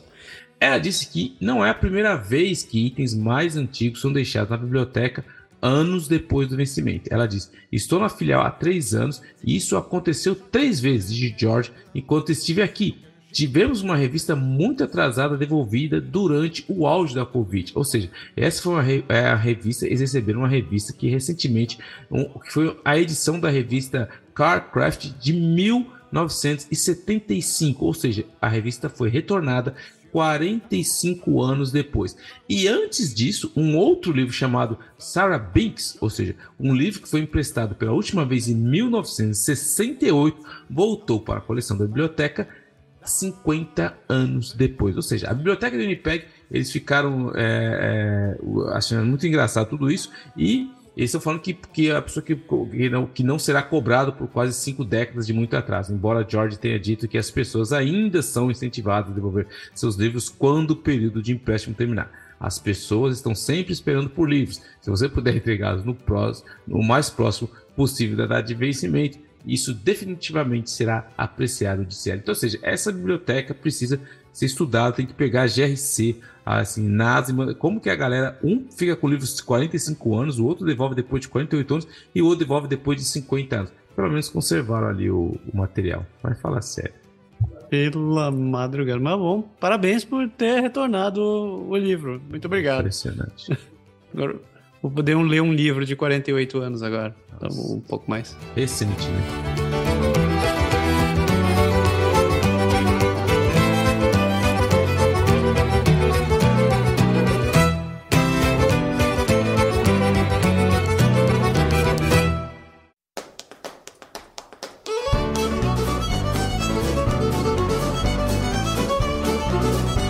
Je me souviens. E aí, meu querido pé? Me fale do tema da semana. Então, hoje no Gêmeo Souvien a gente vai falar da lei da abolição da escravatura de 1833. Por que a gente vai falar disso? Em outro programa a gente já explicou como funciona, como funcionou aqui, infelizmente, esse período difícil também da nossa história, que foi a escravidão. A gente sabe que toda vez que ocorre algum evento do tipo do George Floyd, as pessoas, algumas pessoas têm a tendência de tentar comparar a realidade dos negros nos Estados Unidos com os negros no canadense. A gente vê personalidades tentando fazer algumas relações, mas a gente explicou que é muito diferente. A realidade dos negros africanos é, que foram escravizados nos Estados Unidos não tem quase nada a ver com o que foi aconteceu aqui no Canadá. E a gente já explicou isso em outro programa. E hoje eu quero falar da lei que aboliu a escravatura em 1833, porque ela entrou em vigor no dia 1 de agosto, que é conhecido também como o Dia da Emancipação no Canadá. E como a gente acabou de entrar no mês de agosto, eu queria falar um pouco sobre essa lei, porque ela é uma lei para a abolição da escravidão nas colônias britânicas, que ela foi feita para promover as indústrias dos escravos alforriados e por compensar as pessoas até então com direito ao serviço de tais escravos, também conhecido como a lei da abolição da escravidão, que recebeu a sua aprovação real no dia 28 de agosto de 1833 mas ela entrou em vigor no dia 1 de agosto de 1834. A lei aboliu a escravização na maioria das colônias britânicas, libertando mais de 800 mil africanos escravizados no Caribe e na África do Sul, bem como um pequeno número aqui no Canadá. E tem um histórico por trás de tudo isso, porque vários fatores levaram à aprovação dessa lei. A economia da Grã-Bretanha estava em um fluxo na época e, à medida que um novo sistema de comércio internacional surgiu, suas colônias caribenhas escravizadas, que se concentravam em grande parte na produção de açúcar, não podiam mais competir com as economias de plantações maiores, como a de Cuba e do nosso conhecido Brasil. Os comerciantes começaram então a exigir o fim dos monopólios no mercado britânico detidos pelas colônias do Caribe e pressionaram pelo livre comércio. Já começava ali a luta pelo livre comércio. As lutas persistentes também dos africanos escravizados e um medo crescente de revoltas de escravos de escravos entre os proprietários de plantação foi um outro fator importante. Então aqui visa, é bom salientar que a gente sabe que esses eventos da história não acontecem muitas vezes como romantizadas nos livros. A gente tinha uma questão, um contexto econômico que estava muito difícil, já as pessoas já queriam o o livre comércio tinha a questão do medo que eles tinham também das revoltas que estavam acontecendo. E os abolicionistas britânicos se opuseram ativamente ao comércio, ao comércio transatlântico de africanos desde a década de 1770, porque várias petições abolicionistas foram organizadas apenas em 1833, que coletivamente conquistaram o apoio de 1,3 milhão de signatários. Essas visões anti-escravagistas se espalharam pelo Alto Canadá, influenciando a aprovação da lei limitar a escravidão, a lei limitar da escravidão de 1793, a primeira legislação que visava desmantelar a escravidão nas colônias britânicas. E essa lei teve muitos desafios legais. Por quê? Porque nas colônias orientais do Baixo Canadá, porque o Alto Canadá era a parte de Toronto, o Baixo Canadá é a nossa Quebec, Nova Escócia e New Brunswick, eles tentativas anteriores de abolição não tiveram sucesso. Em 1793, por exemplo, Pierre-Louis Panet apresentou um projeto de lei na Assembleia Nacional para abolir a escravização no Baixo Canadá, mas o projeto definhava ao longo de várias sessões e nunca chegou a ser votado, mas já se falava disso em 1793 aqui na porção do Quebec. E, em vez disso, os desafios legais individuais levantados pela primeira vez no final dos anos 1700 minaram a instituição da escravização nessas áreas. Um caso importante ocorreu em fevereiro de 1798, quando uma escrava que é chamada Charlotte, ela foi presa aqui em Montreal, se recusou a voltar para ela, é, ela, ela, fugiu, se recusou a voltar para sua, vamos colocar em, aqui em a Guilherme, a sua proprietária, e ela foi levada perante James Monk, um juiz do King's Bench, com simpatias abolicionistas que liberou Charlotte por um detalhe técnico, porque de acordo com a lei britânica, naquela época os escravizados só podiam ser detidos em casas de correção e não em prisões comuns. E como não existiam casas de correções em Montreal, naquela época Charlotte não podia ser detida. Ela e outras escravizadas chamadas Judite foram libertadas naquele mesmo inverno daquela época, que era o mês de fevereiro. Né? Então Monk afirmou que a sua decisão que aplicaria essa interpretação da lei aos casos subsequentes. Um outro caso que foi importante foi em 1798, que chegou aos tribunais de Annapolis Royal, na Nova Escócia, quando um oficial militar local chamado Frederick William Hatch procurou estabelecer, é, estabelecer seu título para uma mulher escravizada chamada, chamada Rachel Bros. Após um longo julgamento, o júri rejeitou a alegação de Hatch, decidindo que Bros era uma pessoa livre. A decisão Nesses casos, nem sempre favoreceram a emancipação. No entanto, apenas dois anos após o julgamento de Charlotte e Bros, uma outra mulher escravizada chamada Nancy pediu sua liberdade nos tribunais também de New Brunswick. 14 anos, 14 anos antes de Nancy, 14 é, anos antes, é, Nancy ela havia fugido com seu filho é, e, e, outros três escravos, mas eles foram capturados e devolvidos ao, seus proprietário, ao seu proprietário anterior, que é um fazendeiro e colono legalista chamado é, Caleb Jones. A contestação apresentada pelos seus advogados era que a escravidão era um costume socialmente aceito, mas não era oficialmente reconhecido em New Brunswick. A decisão do juiz foi dividida e Nancy permaneceu escravizada. Então, assim, não é de hoje que algumas falhas nas leis e algumas falhas nas interpretações e o contexto da época também prejudica algumas decisões. E essa lei teve um impacto muito grande, porque após a lei de limitar a escravidão de 1793 no Alto Canadá, conhecido como Toronto, naquela época, já estavam se movendo em direção à abolição. A lei de abolição da escravidão de 1833 não fazia referência à América do Norte britânica. Em vez disso, seu objetivo era desmantelar a escravidão em grande escala que existia nas colônias tropicais tropicais da Grã-Bretanha, onde a população escravizada era geralmente maior do que os brancos, que os colonos brancos. Os africanos escravizados na América do Norte britânica eram muito menores e viviam, segundo Frank Mackay, dispersados e isolados uns dos outros.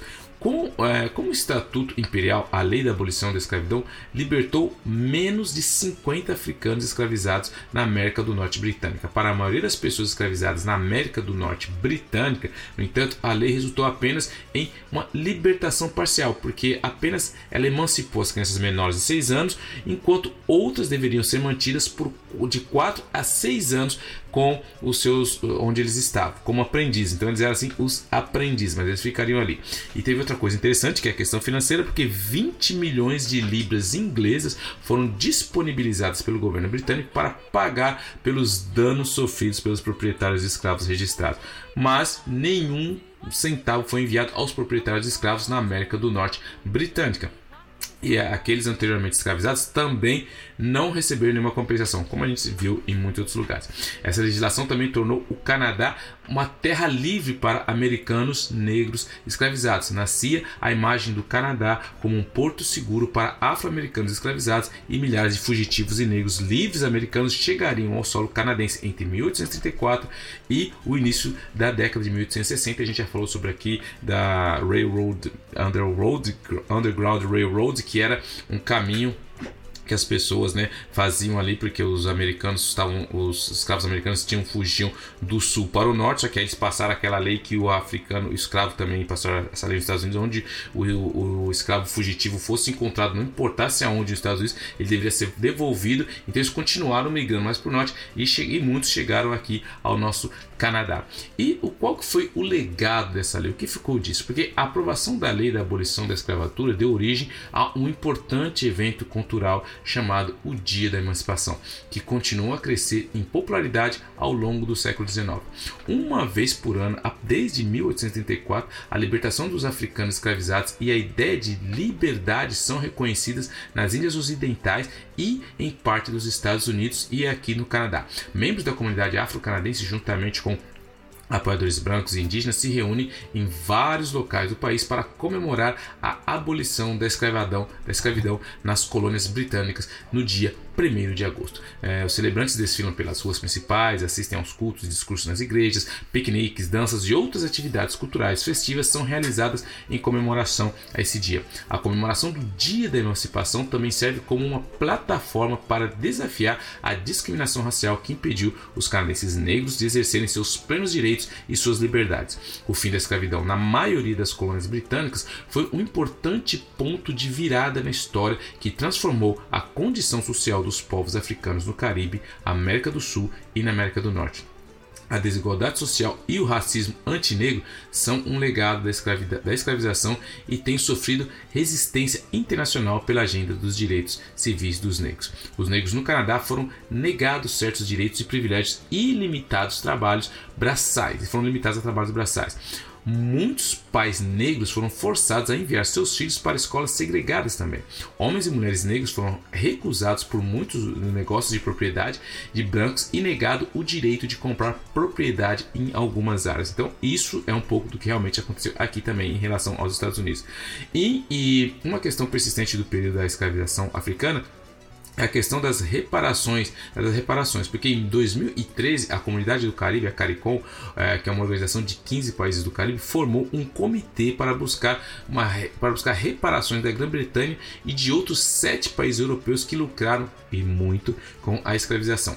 O comitê está buscando desculpas formais e algumas formas de compensação em benefício dos africanos nas diásporas.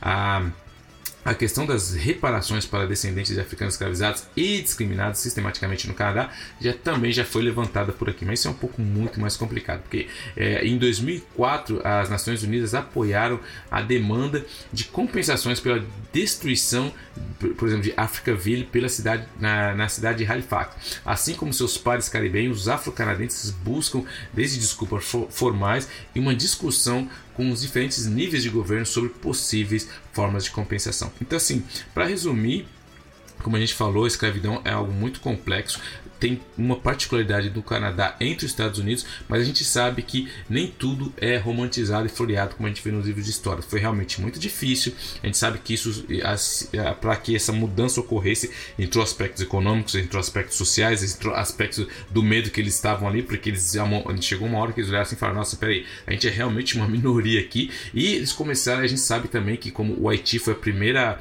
Uh, onde, onde teve a primeira grande revolução dos escravos na história, que eles se rebelaram e tomaram ali o controle do Haiti. Então, assim, isso tudo começou a fazer, a, assim, mudar o contexto abolicionista da época. Então, não é aquela coisa bonitinha que alguém acordou de manhã e falou: nossa, vamos libertar os negros porque eles são seres humanos como a gente. Não, tem todo um contexto da época e é assim que aconteceu. Então, nunca se esqueça, quando chegar no dia 1 de agosto, você vai se lembrar que aqui é conhecido como o dia da emancipação do Canadá. Espero que você tenha gostado de, desse nosso nosso Je me souviens. É, tem vários pontos interessantes sobre, isso daí que geralmente fica mais para a questão da ignorância, da nossa ignorância em relação à cultura do, dos outros países. Né?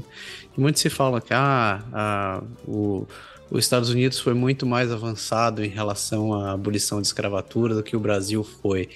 Porque o, o Brasil, a declaração da, da Lei Áurea foi em 1888, né? Mas apesar disso, tiveram outros movimentos abolicionistas antes.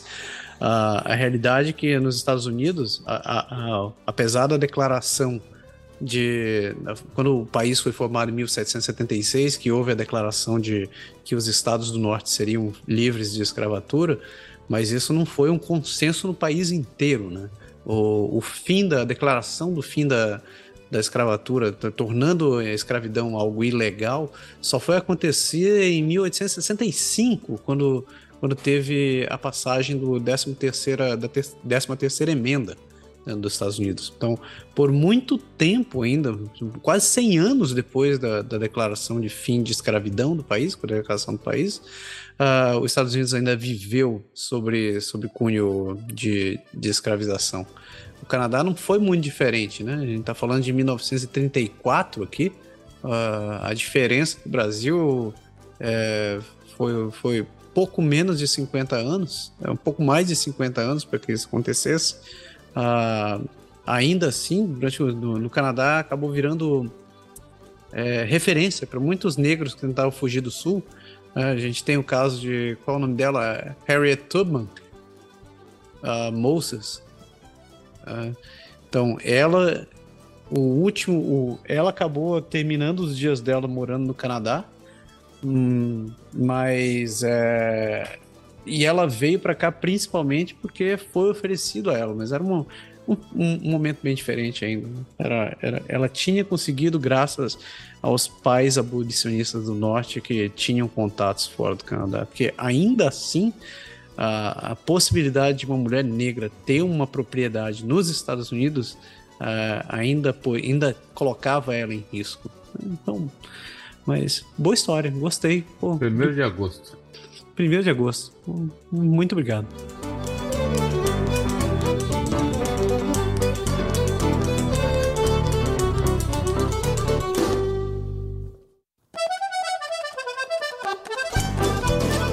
Mariusca de Maria. Então vamos ver as províncias grandalhonas agora. Começando por Ontário. Então, Ontário, história interessante, porque cuidado com os testes de DNA, porque uma, uma pessoa fez um teste de DNA e acabou descobrindo que tinha quatro irmãs. Uma moradora de Brantford, Ontário, descobriu cerca de quatro irmãs depois de fazer um teste de DNA comercial há três anos. Todas uh, compartilharam todos compartilharam o mesmo doador de esperma, é, foi o mesmo, o, mesmo, o mesmo pai, digamos assim.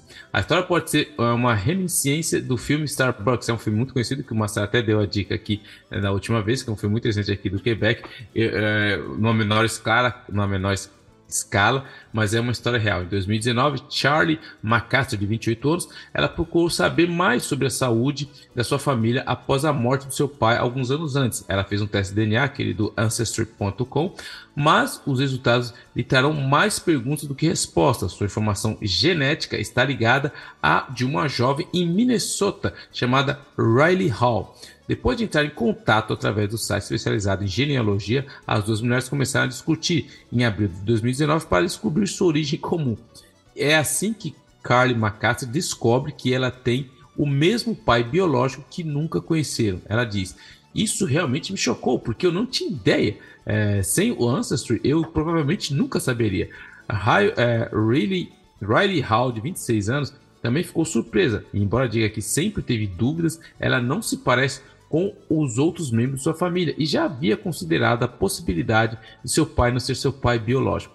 Foi ao dizer à mãe que planejava fazer um teste de DNA que ela admitiu que havia sido concebida graças a uma doação de esperma.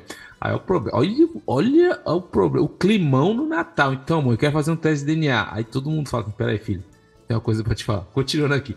A mãe sempre planejou dar a notícia para ela, mas o momento nunca parecia certo, lembra Riley. Não é como se todo mundo tivesse que dizer aos seus filhos que eles foram concebidos através de esperma doado. Então, você não pode realmente se preparar para fazer isso, diz ela aí. Para Riley, o próximo passo foi fazer Charlie perceber que elas eram meias irmãs gentilmente. Mas o Otário teve uma reação inicial de negação e pensou que Riley estava fazendo uma brincadeira de mau gosto com ela. Provavelmente eu estava questionando um pouco a minha identidade, mas na época minha reação foi mais do tipo: não quero lidar com um desconhecido, lembra McAllister. Dez meses depois que as duas mulheres entraram em contato pela primeira vez, Charlie fala com a mãe para obter uma explicação. E aí ela confirmou e ela disse que foi realmente concebida graças a uma doação de esperma e que o pai que a criou não era o pai biológico. Aí, coitado do cara. A Macalester cita a sua mãe dizendo: era muito tabu na época, então não sabíamos como falar. Charlie agora afirma que está muito feliz por conhecer suas origens, porque agora ela tem a Riley, que é a irmã dela. E aí entra o doador. As duas jovens também estão em contato com Grant, um, um cara de Toronto, que elas não sabiam que existia antes de saber que ele era, na verdade, o pai biológico, a máquina de, de, de fornecer esperma ali.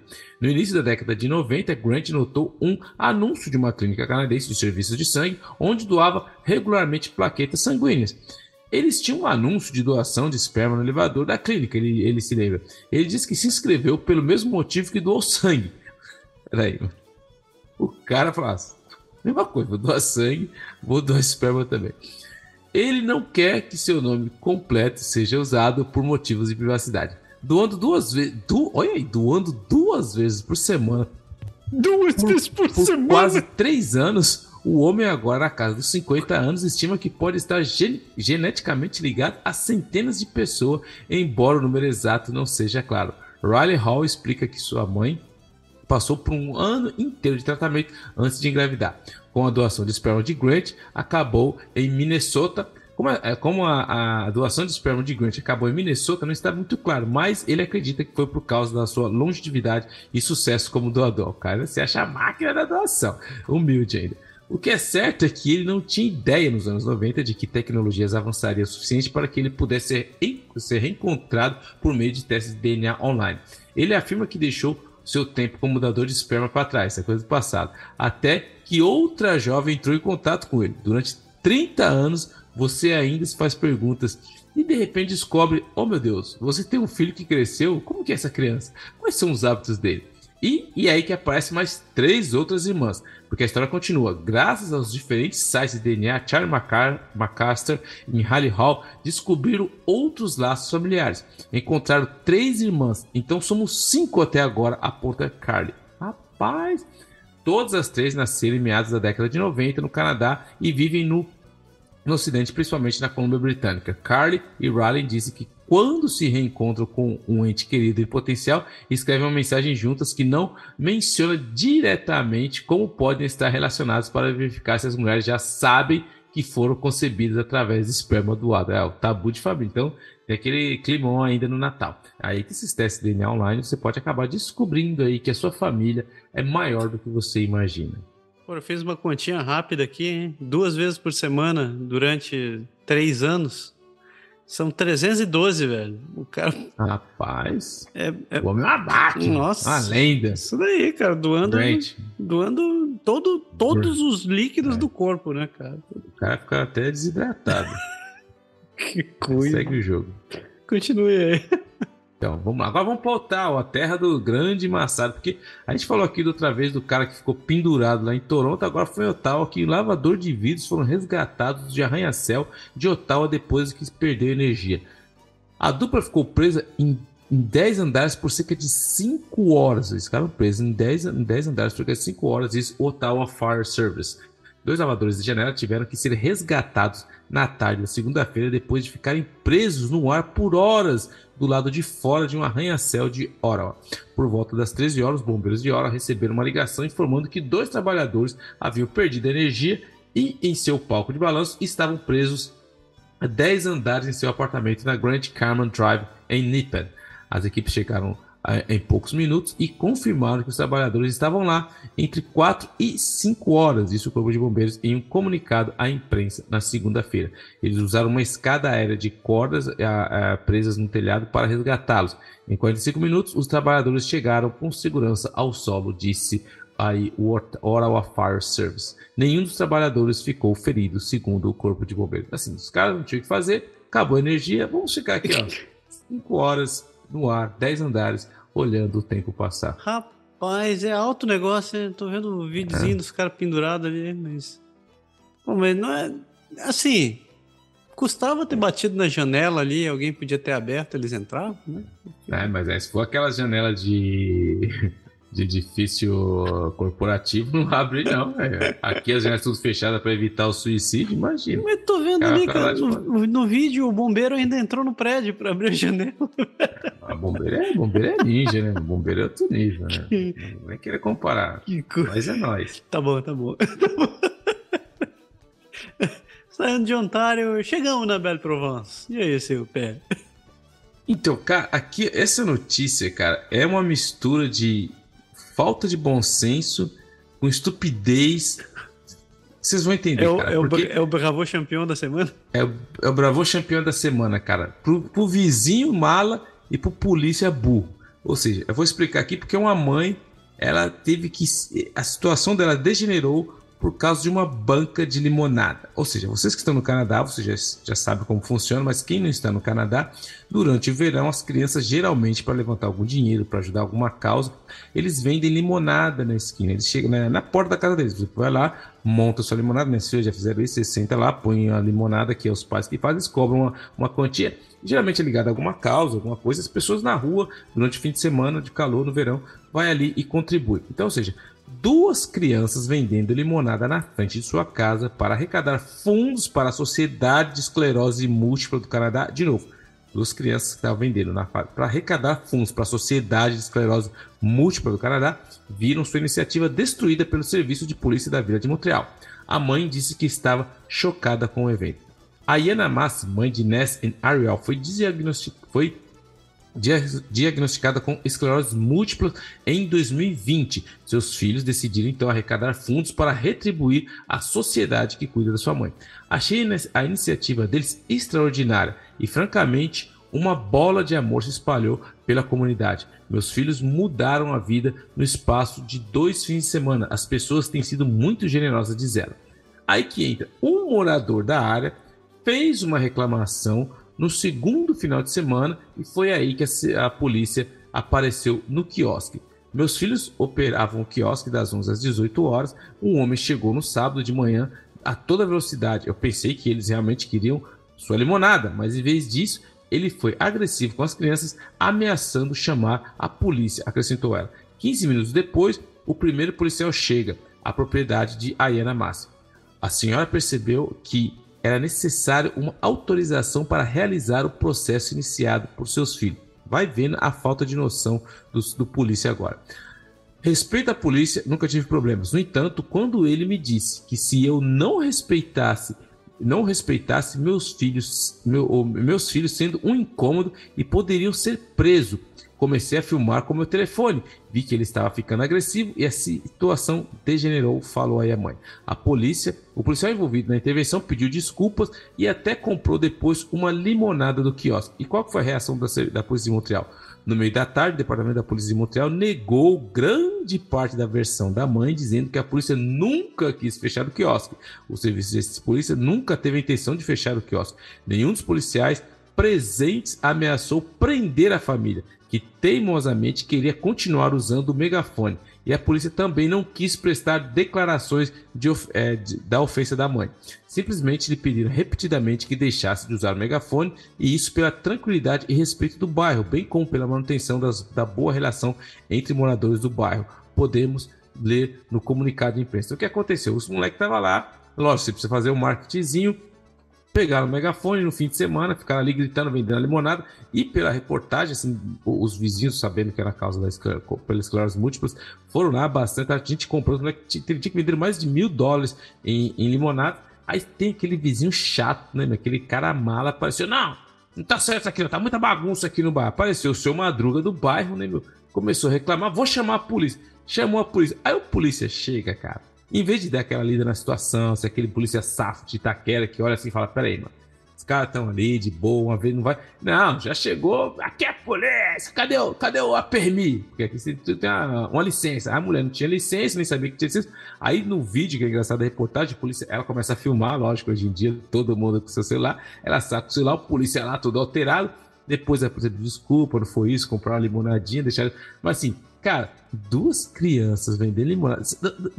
Bravou campeão pro vizinho mala, sem madruga, e bravou campeão pro primeiro polícia que chegou sem noção nenhuma. Mas é. Enfim. É isso, fiquei revoltado com a situação, mas toca o barco. Cara, que troço imbecil. Ok, cara, eu já vi, eu já vi vizinho ser, ser, ser imbecil, mas esse aqui tá certo. Ganhou o prêmio, acabou pro campeão da semana, que eu não, não tenho mais o que falar.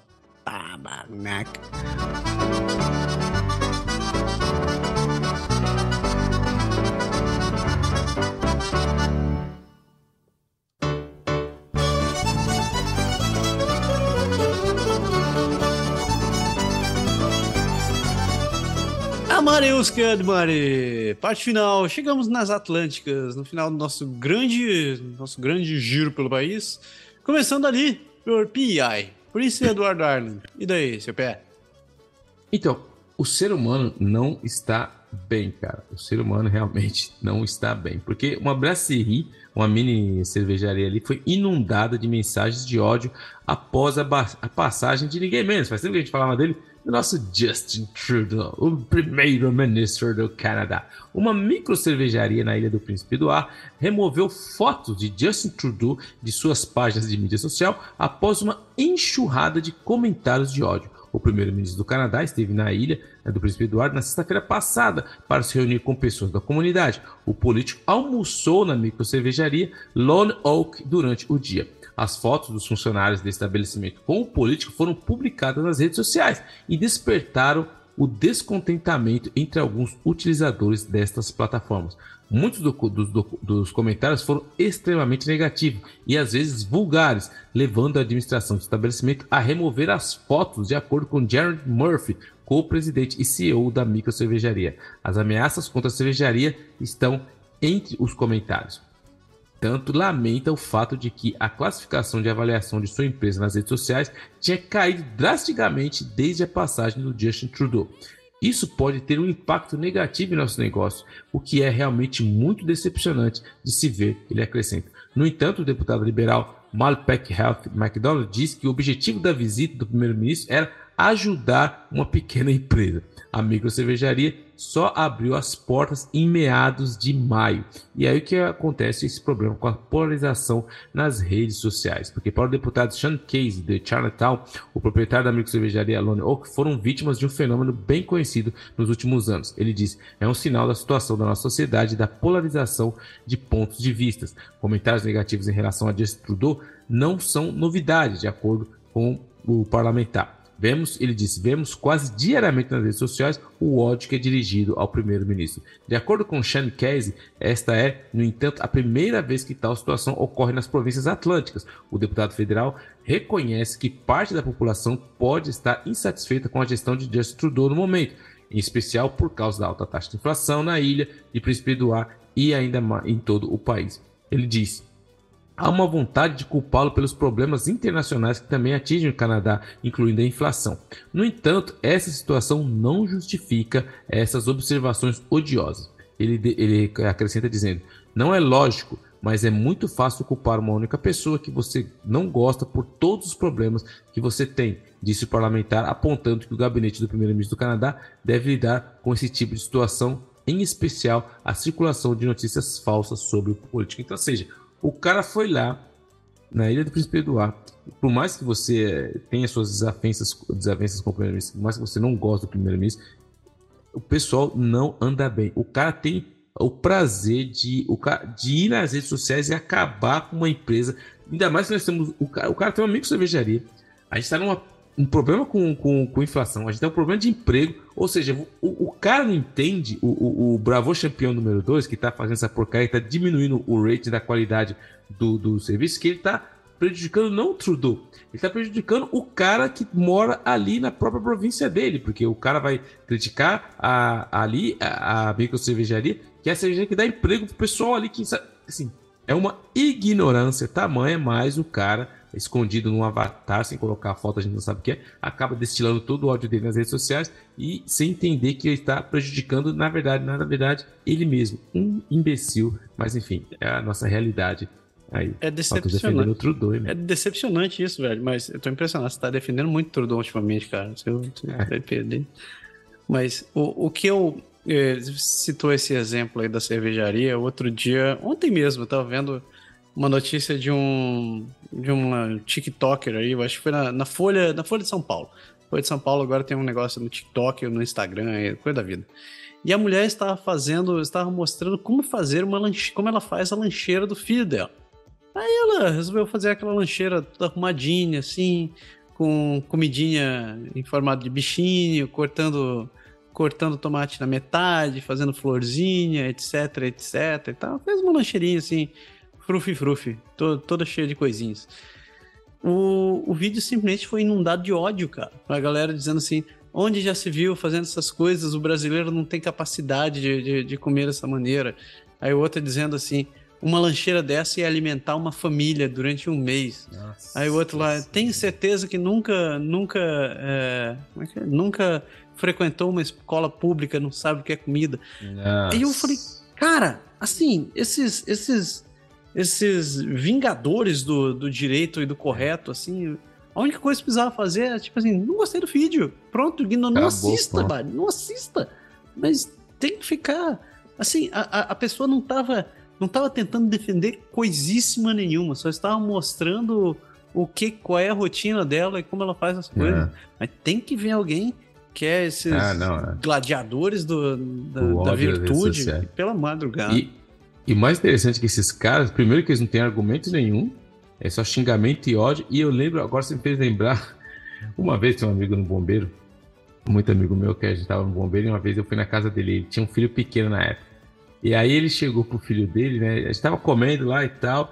Aí o moleque chegou uma hora, tinha uns 7 anos, 8 anos, né? não queria mais comer o moleque. Aí falou, pai, eu não quero mais. Aí aquela coisa de brasileiro. Aí virou pro moleque e falou assim: é, você fica fazendo isso, tem um monte de gente na África lá que você tá jogando só, que tá morrendo de fome, tá? Porque você não tá comendo. Pessoa... Aí o moleque virou pra ele e falou assim: pai, mas se eu comer ou se eu jogar fora, eles vão morrer do mesmo jeito, não vão? Nossa! Eu falei, aí, ó, nasceu um filósofo, nasceu mano. Nasceu um filósofo. Eu falei, ele falou assim, que, tipo, o moleque tinha uns 8 anos, cara. Eu falei, caraca, o moleque tem razão. Se ele comer ou jogar fora, vai alimentar o cara na África. Mas enfim, cara. Justo, é, é. justo. Eu lembrei disso aí. Lembrei disso aí agora. Muito bom. Muito do Gladiadores do Ódio aí. Gladiadores do Ódio. Saindo de PI, a gente vai ali pra New Brunswick. E daí, na vizinha, o que, que tá rolando? Então, cara, mais uma vez a gente tem que falar aqui, infelizmente, da, da, desse nosso problema geral aqui do Canadá, que é o nosso sistema de saúde, porque uma família exige respostas depois que um homem de Frederico, é, ele, ele, ele, o, o Yar mandou o homem para casa horas depois dele quebrar o pescoço. Realmente é isso que você ouviu. O cara foi mandado para casa. Um acidente de moto deixou John Barnett com, com a vértebra do pescoço quebrada e o externo quebrado. John Barnett recebeu seis horas de cuidados hospitalares devido a uma fratura no pescoço e no externo antes de ser informado de que precisava sair. Agora, sua família está exigindo respostas sobre por que o homem de 41 anos recebeu alta do hospital The Hospital Regional Dr. Everett Chalmers em Fredericton, horas depois de bater a sua motocicleta e com poucos cuidados e acompanhamentos para as lesões que poderiam ter longa duração e efeitos de a longo prazo. É inaceitável, disse Taylor Grant, sua esposa, em entrevista na sexta-feira. Ele ainda deve estar no hospital. Ele realmente deveria estar. Você sabe, por, pelo menos por uma semana ou mais, disse ela. Bart comprou recentemente uma motocicleta e saiu para dar uma volta com um amigo na tarde de uma terça-feira, pouco depois de cruzar é Princess Margaret Bridge na Rota 8, disse Grant, seu marido bateu em um cascalho, perdeu o controle da sua moto e atingiu o canteiro central da rodovia. Os paramédicos levaram ao hospital é, por volta das 20 horas, onde ele foi tratado por uma vértebra C7 quebrada no pescoço. E o externo também foi quebrado, o nariz quebrado, a língua dividida e os dentes quebrados. O cara se arrebentou, o cara braça, não sabe andar de moto, mas isso é outro assunto. Grant disse que, que, que correu para o hospital tremendo porque o pior poderia ter acontecido com seu marido. Quando ela chegou lá, uma enfermeira alertou sobre a gravidade dos ferimentos de Burns antes de levá-lo de volta à sala de emergência em uma maca após a sua tomografia computadorizada ele estava com, com tanta dor, mas muita dor. Ela disse: Taylor, acho que as minhas costas estão quebradas. E foi tudo muito mal organizado. Grant disse que uma vez que os resultados da tomografia computadorizada confirmaram a vértebra quebrada em seu pescoço, a equipe começou a dar instruções para ele manter o colete que o seu marido tinha quebrado o pescoço. Então, sem explicação, eles informaram ao casal Burt que receberia alta do hospital mais tarde naquela noite. Aí falou: calma assim. Eles queriam sentá-lo na cama para fazer ele se mexer. Eles disseram: você poderia ir para casa hoje. E mesmo John não podia acreditar. Grant disse que ligou para uh, o irmão de Barnett por volta da uma da manhã para ajudá-lo a sair do hospital. Depois de uma luta de 90 minutos para movê-lo sem machucá-lo, eles o colocaram na minivan da família com seus cinco filhos e estavam voltando para casa em Fredericton. A equipe enviou Bart para casa com alguns comprimidos de Tilenol. Opa! Opa, deu Tilenol, Caraca. meu. Deu Tilenol, meu. Deu, deu com comprimido de Tilenol, prescrições, prescrições de naproxeno e morfina e um encaminhamento para, uma, para um neurocirurgião em St. John, disse Gray em uma decisão que, mesmo dois dias depois, ainda deixa perplexa considerando a gravidade de seus ferimentos. É um, e o médico disse que se ele se mover de uma certa maneira ou se ele tirar o aparelho ou qualquer coisa, ele pode ficar paralisado. Ou seja, mandou para casa e avisou: se der problema, vocês são culpados. Morris também disse que ligou para o neurocirurgião, o neurocirurgião a quem Bart foi encaminhado no dia seguinte, apenas para descobrir que ele está afastado do trabalho pela próxima uma semana e meia. Tudo para dar certo na vida do cidadão. Em um comunicado à CBC News, a Horizon Health Network disse, a alta, diz que a alta de Barnett não estava relacionada à disponibilidade de leitos ou à falta de funcionários.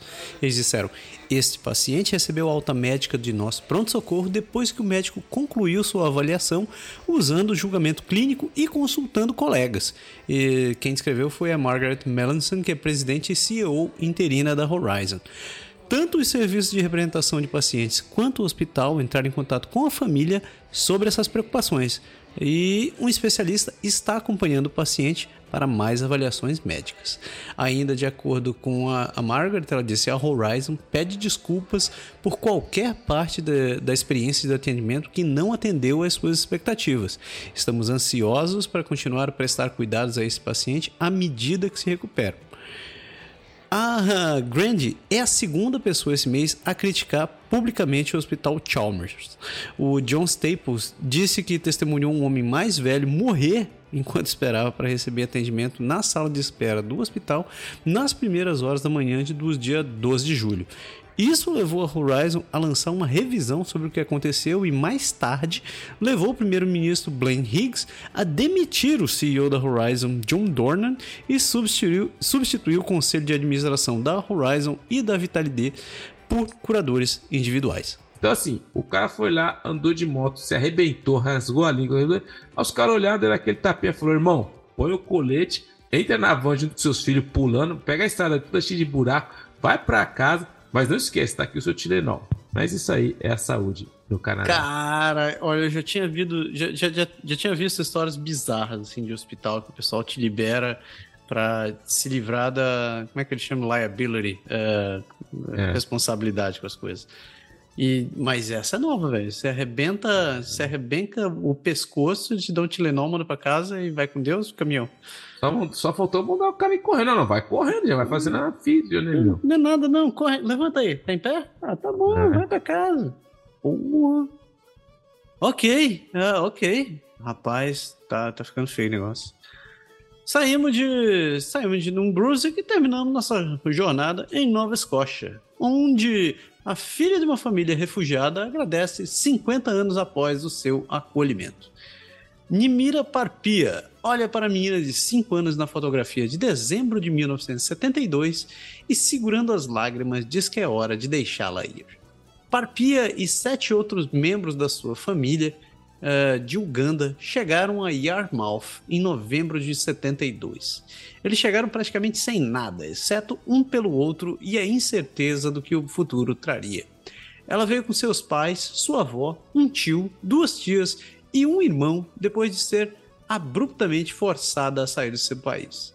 Em 1972, Idi Amin, presidente e general militar de Uganda, ordenou a expulsão de todos os ugandenses descendentes do sul da Ásia. As pessoas receberam apenas 90 dias para deixar o país. Mais de 7 mil refugiados asiáticos ugandenses foram reassentados no Canadá. Depois de dois anos depois de, cerca de dois anos depois de chegar, a sua família acabou mudando para Ontário para ficar mais perto de outros membros da família que vieram para o Canadá como refugiados. Duas vezes nos últimos anos, ela voltou a Yarmouth, em Nova Escócia, para pesquisar e traçar a história da sua família. Ela visitou pela primeira vez em 2019. Durante essa visita, muitas lacunas foram preenchidas pelo Dr. Keshav Kini, que morava nas proximidades e ajudou e apoiou a família durante, eh, juntamente com o Rotary Club e outros. Papia ficou chocada, é, ficou tocada com a forma como ele se lembrava deles. Ela aprendeu algo com ele que nunca tinha conhecido. Ela diz: Minha avó carregava uma, na cintura todas as chaves, chaves das portas da nossa casa em nossa aldeia em Uganda. Ela estava carregando cada chave para cada quarto porque ela tinha trancado tudo. Ela pensou que as coisas iriam melhorar e nós voltaríamos. Em julho, Parpia voltou a Yarmouth novamente para continuar sua pesquisa, não apenas para ela e sua família, mas também porque foi contatada pela Carleton University em Ottawa, que tem uma enorme coleção sobre Uganda e a expulsão e reassentamento dos refugiados. Eles querem incluir a família de Parpia como parte da sua coleção. Ela foi para Yarmouth com seus dois filhos e seu marido. Ela esperava que sua tia Gulshan, que morava em Yarmouth com a família, pudesse ter feito a, a viagem, mas sua tia não pôde visitá-la por motivo de saúde. Ela diz que é importante para o público é, saber o quão significativo, impactante e duradouro é o, o acolhimento dado aos refugiados. Ela diz que os refugiados nunca saem de suas casas por opção. Em vez disso, eles não têm escolha. O acolhimento e a ajuda que recebem em outros lugares molda a eles e às futuras gerações.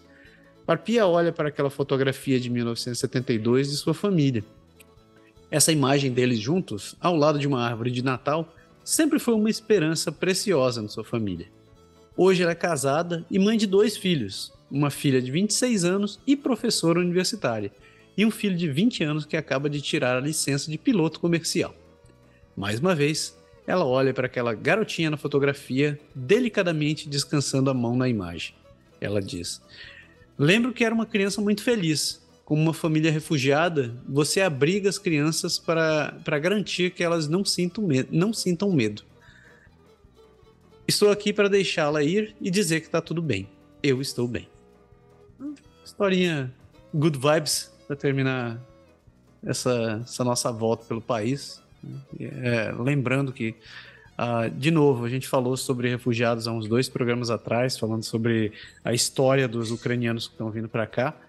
Uh, se você quiser ajudar, se você puder ajudar refugiados ucranianos, lembre que o governo do Canadá montou uma página de acolhimento para refugiados ucranianos e a partir de lá existe link para várias associações que estão precisando de ajuda.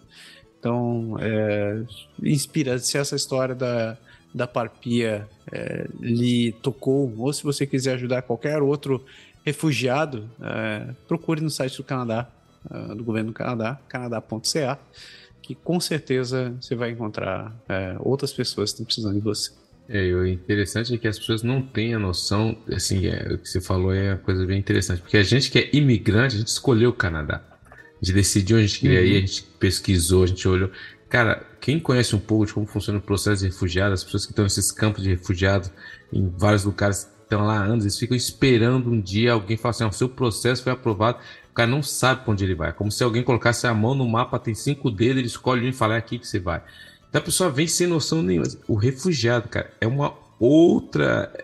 É um outro mundo, cara. É um outro mundo.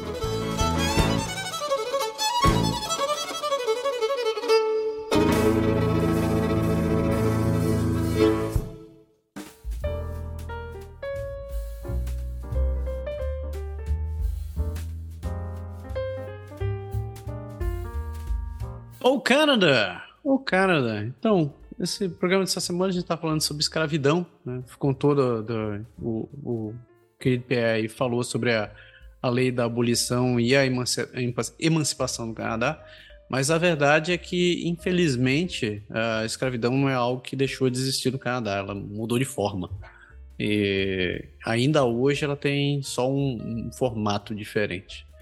Uh, então, eu, eu, eu me inspirei eu me inspirei em, em, pesquisar sobre esse assunto por duas razões. O primeiro foi pelo dia da, da emancipação, e o segundo foi também que eu acabei escutando um podcast que talvez muita gente tenha escutado no Brasil, que é a Mulher da Casa Abandonada, que é uma reportagem, um, uma, uma reportagem sobre o caso de uma mulher que mora em São Paulo que foi envolvida num caso de, de racismo e escravidão nos Estados Unidos. É, eu não vou dar spoilers para quem não escutou o podcast, mas é, eu achei, eu acho que é um momento importante para a gente poder refletir isso daqui. Como todos os programas, a gente tenta trazer um ponto, um ponto relevante da, da atualidade do Canadá. Então, falando sobre escravidão moderna no Canadá, existe um índice que mede a escravidão no mundo, que é o chamado Índice Global, Global de Escravidão. E ele estima que em 2016, haviam 17 mil pessoas vivendo em condições de escravidão moderna no Canadá. Isso dá uma pessoa para cada duas mil pessoas. Uma para cada duas mil pessoas nesse país. Pode parecer pouco, mas é, considere que nós estamos vivendo em 2022. A escravidão foi, em teoria, abolida desse país há mais de 200 anos. O governo canadense ele publica estatísticas sobre condenações por tráfico de seres humanos e casos identificados. O Centro de Coordenação Nacional de Tráfico de Pessoas, o HTNCC, informou que em novembro de 2017 havia identificado 40, 455 casos de tráfico de pessoas desde 2005. Desses 455 casos, 433 eram, eram casos de tráfico doméstico, em que, em que cidadãos canadenses ou estrangeiros foram explorados no Canadá principalmente para fins de exploração sexual. Os 22 casos restantes foram casos de tráfico internacional, em que as vítimas foram traficadas através das fronteiras, em geral para fins de trabalho forçado. Até hoje, 118 casos resultaram em condenações específicas e ou relacionadas ao tráfico de seres humanos, mas e, e existem 296 que ainda estão sendo julgados. Então, antes de continuar, é, eu só queria fazer esse comparativo. o índice global de escravidão fala de 17 mil pessoas, 17 mil pessoas vivendo em regime de escravidão no Canadá. E nós temos 118 que foram condenados até hoje. Então, para dar o um contexto o que, que é isso. Quando a gente fala de, escravidão, é, você pode levar em consideração cenários não muito diferentes do que se viu durante a história da humanidade. Então, é onde um ser humano força o outro ser humano a fazer coisas contra a sua vontade, muitas vezes em condições é, terríveis de vida. No caso do Canadá, a exploração do trabalho forçado afeta os trabalhadores migrantes, particularmente aqueles que chegam no país com vistos temporários de baixa qualificação, vamos colocar isso entre aspas, que fazem parte do Programa de Trabalhadores Estrangeiros Temporários, o tal do TFWP, que inclui, com, que inclui trabalhadores rurais no Programa do Trabalhadores Agrícolas Sazonais, o SAWP, e o Programa de Cuidadores de Pessoas, que é o LCP. Embora o governo canadense tenha deixado de aceitar novas solicitações para o LCP desde 30 de novembro de 2014, ainda tem muitas pessoas trabalhando como, como cuidadores que entraram no Canadá sob esse programa. E além disso, desde o fim do LCP, aqueles que procuram trabalhar como cuidadores no Canadá ainda podem fazê-lo desde que eles solicitem uma autorização de trabalho regular. Quem veio por esses programas pode trabalhar em restaurantes, hotéis ou outros serviços de hospitalidade, além de agricultura, preparação de alimentos, construção, manufatura ou trabalho doméstico. Abrindo um parêntese aqui, é, eu não estou fazendo recomendação para ninguém vir desses programas, eu não estou fazendo propaganda de programas de, de imigração aqui, eu não estou sugerindo nenhuma dessas coisas. É, eu não, a gente não, não, não está sugerindo aqui que você procure nenhum desses programas. A gente não está recomendando que você dirija sua vida em relação a qualquer um desses programas. O mais importante é que você se informe junto ao governo do Canadá ou um, um, um consultor credenciado.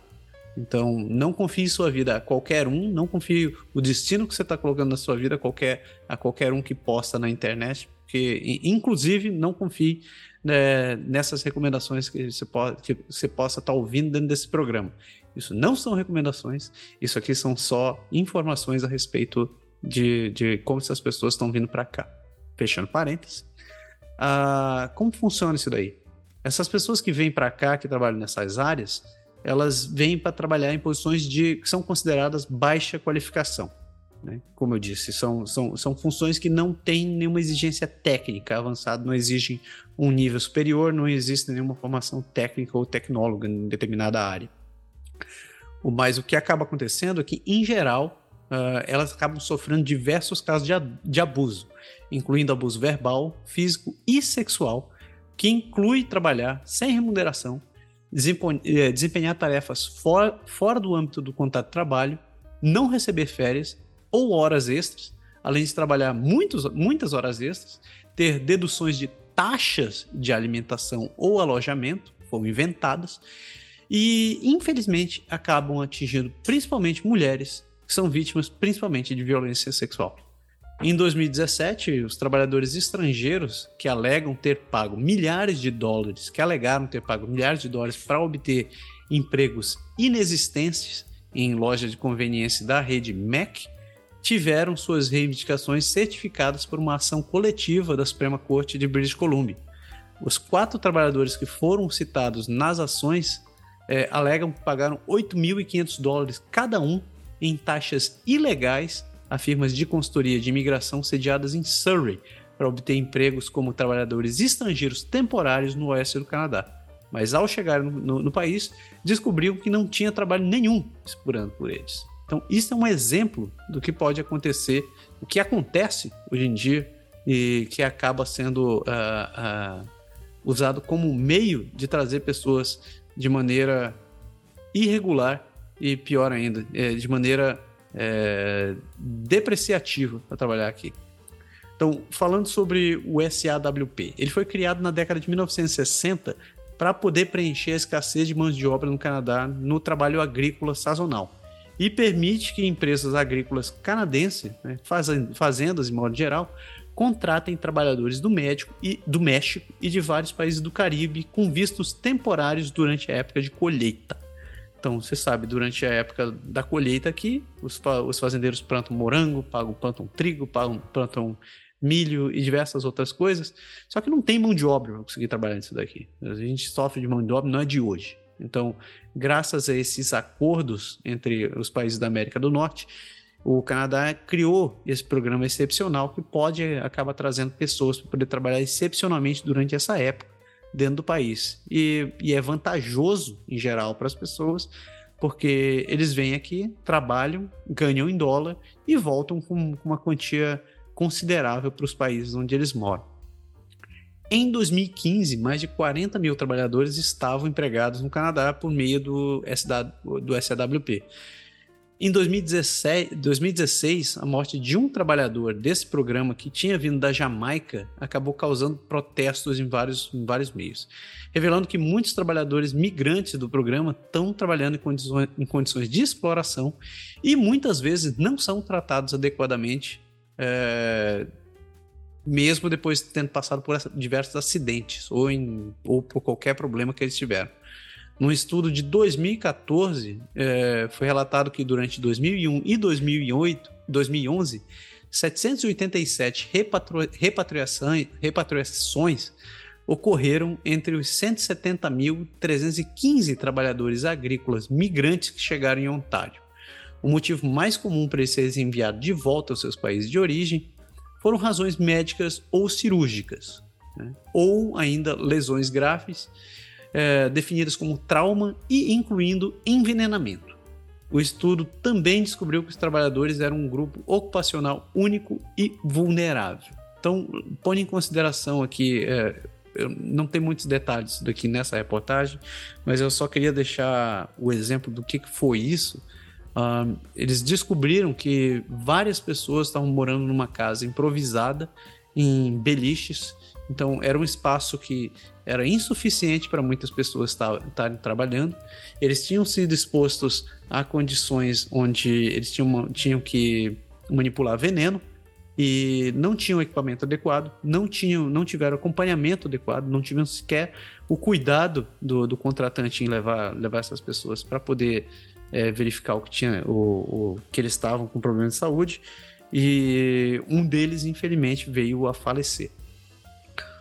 Falando do outro programa, do LCP, né? É, o LCP era esse programa do Live-In Caregiver, que era feito para trazer pessoas para cuidar de pessoas em necessidades especiais. Em geral, pessoas idosas. a questão é que quem veio por esse, desse programa também estava numa situação extremamente vulnerável a questões de abuso e exploração. E a principal razão disso é que um dos requisitos do programa é que os cuidadores que geralmente vinham do, de outros países tinham que morar na casa dos empregadores. E o resultado de uma pesquisa com 33 trabalhadores residentes que tinham vindo das Filipinas entre 2012 e 2014 encontraram evidência de retenção de documentos de imigração, ameaça de deportação, violência física, insultos, assédio moral assédio psicológico e sexual e diversos tipos de outras ameaças, como denúncias à autoridade de imigração. Dois terços dos trabalhadores entrevistados também relataram que foram recrutados por meio de uma agência de emprego que cobrava altas taxas para organizar o emprego e a documentação. Devido a persistentes alegações de exploração de cuidadores residentes, o programa foi reformulado em 2014, resultando na remoção do requisito de permanência além do anúncio de que o governo não aceitaria mais solicitações recebidas uh, após 30 de novembro de 2014. Entretanto, as alegações de explorações continuam entre os já empregados pelo, pelo LCP que moram no Canadá. Aí vem um outro, uma outra questão ainda mais tensa, que é a questão da exploração sexual forçada de adultos e crianças. O tráfico no Canadá para fim de exploração sexual, envolvendo principalmente cidadãos canadenses como vítima, é relatado como a forma mais comum de escravidão moderna detectada pelas autoridades. 97% das vítimas identificadas de tráfico sexual são cidadãos canadenses. Esses números não refletem necessariamente um pequeno número de estrangeiros sujeitos à exploração no Canadá, mas é um reflexo das inúmeras razões pelas quais as vítimas estrangeiras não, não denunciam as, as autoridades. É, como, principalmente por, por estarem vinculados aos seus empregadores através do seu, vi, uh, do seu visto e o medo de perder o medo de perder esse visto ou ainda uh, o sonho de conseguir obter uma residência permanente. Uh, a soma disso, uh, esses casos se somam aos muitos outros motivos pelos quais as vítimas, em geral, não se manifestam, além de ameaças ou uma relação de dependência com seus exploradores, entre outros. É por causa disso que é difícil encontrar números confiáveis. A maioria dos casos de exploração sexual forçada no Canadá são relatados na, na, na, em áreas densamente povoadas, principalmente da Grande Toronto. Em 2015, a polícia de Peel, que atende a área metropolitana de Toronto, apresentou 244 acusações relacionadas de tráfico sexual. 149 somente no primeiro semestre de 2016. Ainda em 2016, uma mulher de Calgary foi condenada a oito anos de prisão por traficar duas jovens e forçá-las a, tra a, trabalho sexual. Em abril de 2018, um garoto de 16 anos foi acusado de tráfico sexual de uma garota em Edmonton. Ele supostamente atraiu a garota com presentes e prendeu contra a vontade dele e, e contra a vontade dela e a forçou a comércio sexual. Ainda mais ou menos dentro desse meio existe a questão do casamento forçado. De acordo com o um relatório da Clínica Jurídica do Sul da Ásia de Ontário, a SALCO, divulgado em 2013, 30 agências pesquisadas em Ontário e Quebec relataram 219 casos de casamento forçado entre 2010 e 2020, em 2012. Das pessoas afetadas pelo casamento forçado, 92% eram mulheres, 6% eram do sexo masculino e pouco mais de 1% eram transgênero e menos de 1% eram desconhecidos. O relatório observa que esse número pode, entretanto, estar tá distorcido devido à falta de relato de pessoas de sexo masculino é, dos afetados, 35% tinham menos de 18 anos. 35% tinham menos de 18 anos. 31% tinham entre 19 e 24 anos. E 25% tinham entre 25 e, 30, e 34 anos. E os restantes 9% tinham mais de 35 anos ou mais. O relatório também revelou que a maioria das vítimas nasceu no exterior e vindo de países, vindo de mais de 30 países da África, Ásia, Europa, América do Norte e América do Sul, enquanto apenas 22 vítimas eram cidadãos canadenses. 41% dos clientes de casamento forçados foram retirados do país para se casarem. Segundo relatos, 50% dos indivíduos que procuraram os prestadores de serviços não estavam cientes de seus direitos em relação ao casamento forçado. Agora tem a questão da escravidão por tabela, né? A, a, escravidão indireta, que ela vem por conta do incentivo à compra, de, à compra e à produção de produtos em países que incentivam a, a escravidão. E embora a exploração moderna ocorra dessas maneiras, como eu falei no Canadá, a realidade é que o mundo inteiro hoje em dia é dependente do, do comércio e relações globais que acaba incluindo o, o Canadá dentro dessa, dessa cadeia de, de produção, assim como vários outros países do mundo. Só que essas cadeias de produção, como eu disse, muitas vezes elas contribuem para a proliferação de escravidão moderna por meio de produtos e do sistema de produção, que muitas vezes envolve crianças é, ou ainda é, em condições de, de abuso e de exploração em lugares insalubres e, e sem menores é, sem menores cuidados com a saúde de quem trabalha. Saúde e remuneração, diga-se passagem. É, só para dar uma ideia aqui, uh, hoje um, existe uma tabela que identifica os principais produtos que são suscetíveis a, a, a um sistema de escravidão. Uh, entre eles, a gente tem que notebooks, computadores e telefones celulares é, são alguns dos maiores. É, tá, tá, representa cerca de 7,6 bilhões de dólares. E são principalmente produzidos na China e na Malásia. Mas pasme, o mercado que mais gera dinheiro dentro do mercado de, de exploração é, é, o mercado da piscicultura. Exportação de peixe gera em torno de 391 milhões de dólares e envolve países como China, Gana, Indonésia, Japão, Rússia, Coreia do Sul, Taiwan e Tailândia. O Brasil não fica fora disso. O Brasil, o Canadá, um dos maiores produtos importados pelo Canadá é a cana de açúcar, dos quais os principais produtores são Brasil e República Dominicana. No Brasil, é, se você já assistiu um Globo Repórter alguma vez na sua vida, você já deve ter visto falar sobre exploração de pessoas em, em campos de em, dentro do meio rural e o campo, a exploração da cana de açúcar é um dos maiores que tem por lá.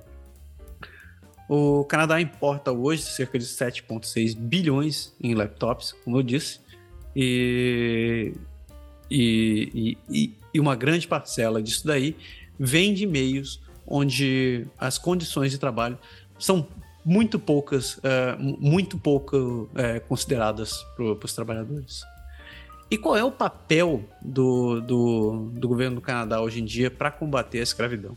Bom, o governo do Canadá criminalizou o tráfico de pessoas sobre a seção 279.1 e o tráfico de pessoas com idades menores de 18 anos sobre a seção 279.011 do Código Penal. Além disso, a seção 27902 criminaliza o recebimento de benefícios materiais com a finalidade de cometer ou facilitar o tráfico. E a seção 27903 torna crime reter ou destruir os documentos de identidade de uma pessoa para fins de tráfico. O trabalhador, o trabalhador forçado e a escravidão moderna não são criminalizados no Código Penal do Canadá como delitos distintos. Entretanto, o governo canadense se comprometeu durante a quarta Conferência Global sobre a Erradicação Sustentada do Trabalho Infantil a assinar o Protocolo de Trabalho Forçado da OIT em 2014 na, na Convenção de Trabalho Forçado de 1930, o mais rápido possível. O casamento forçado é crime desde 2015, de acordo com a seção 293.1 do Código Penal.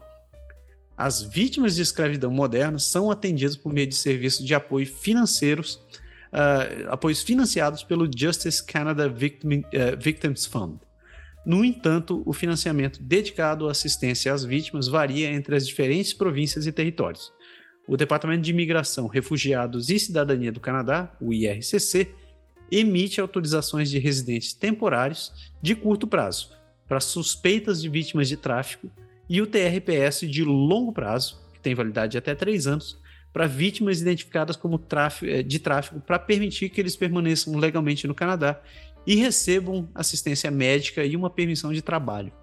Em 2016, o governo emitiu, pasmem, 67 permissões temporárias, dos quais 26 eram autorizações iniciais e 41, 41 eram remissões para vítimas que já haviam recebido uma autorização. O governo tinha um plano de ação nacional do combate ao tráfico de pessoas que acabou em 31 de março de 2016. No entanto, todos os orçamentos foram mantidos e os departamentos federais responsáveis continuam trabalhando. O ministro da Segurança Pública é, publicou uma avaliação formal em dezembro de 2017 o relatório ele é, enfatiza a necessidade de, de, um novo programa e recomenda melhorar a capacidade de coletar dados nacionais sobre tráfico e implementar um mecanismo para conectar as vítimas com serviços de apoio dedicado e facilitar a denúncia de casos de tráfico de pessoas, entre outros. Ele também observa que o, o programa fez uma contribuição limitada para a investigação e julgamento de crimes de tráfico devido a uma série de fatores externos, como restrição jurisdicional e a dificuldade de coletar provas suficientes para acusação, uh, o que limita a capacidade de aplicação da lei federal uh, de agências para conduzir essas investigações. Um novo programa, um, um novo NEP, ainda não foi publicado até hoje.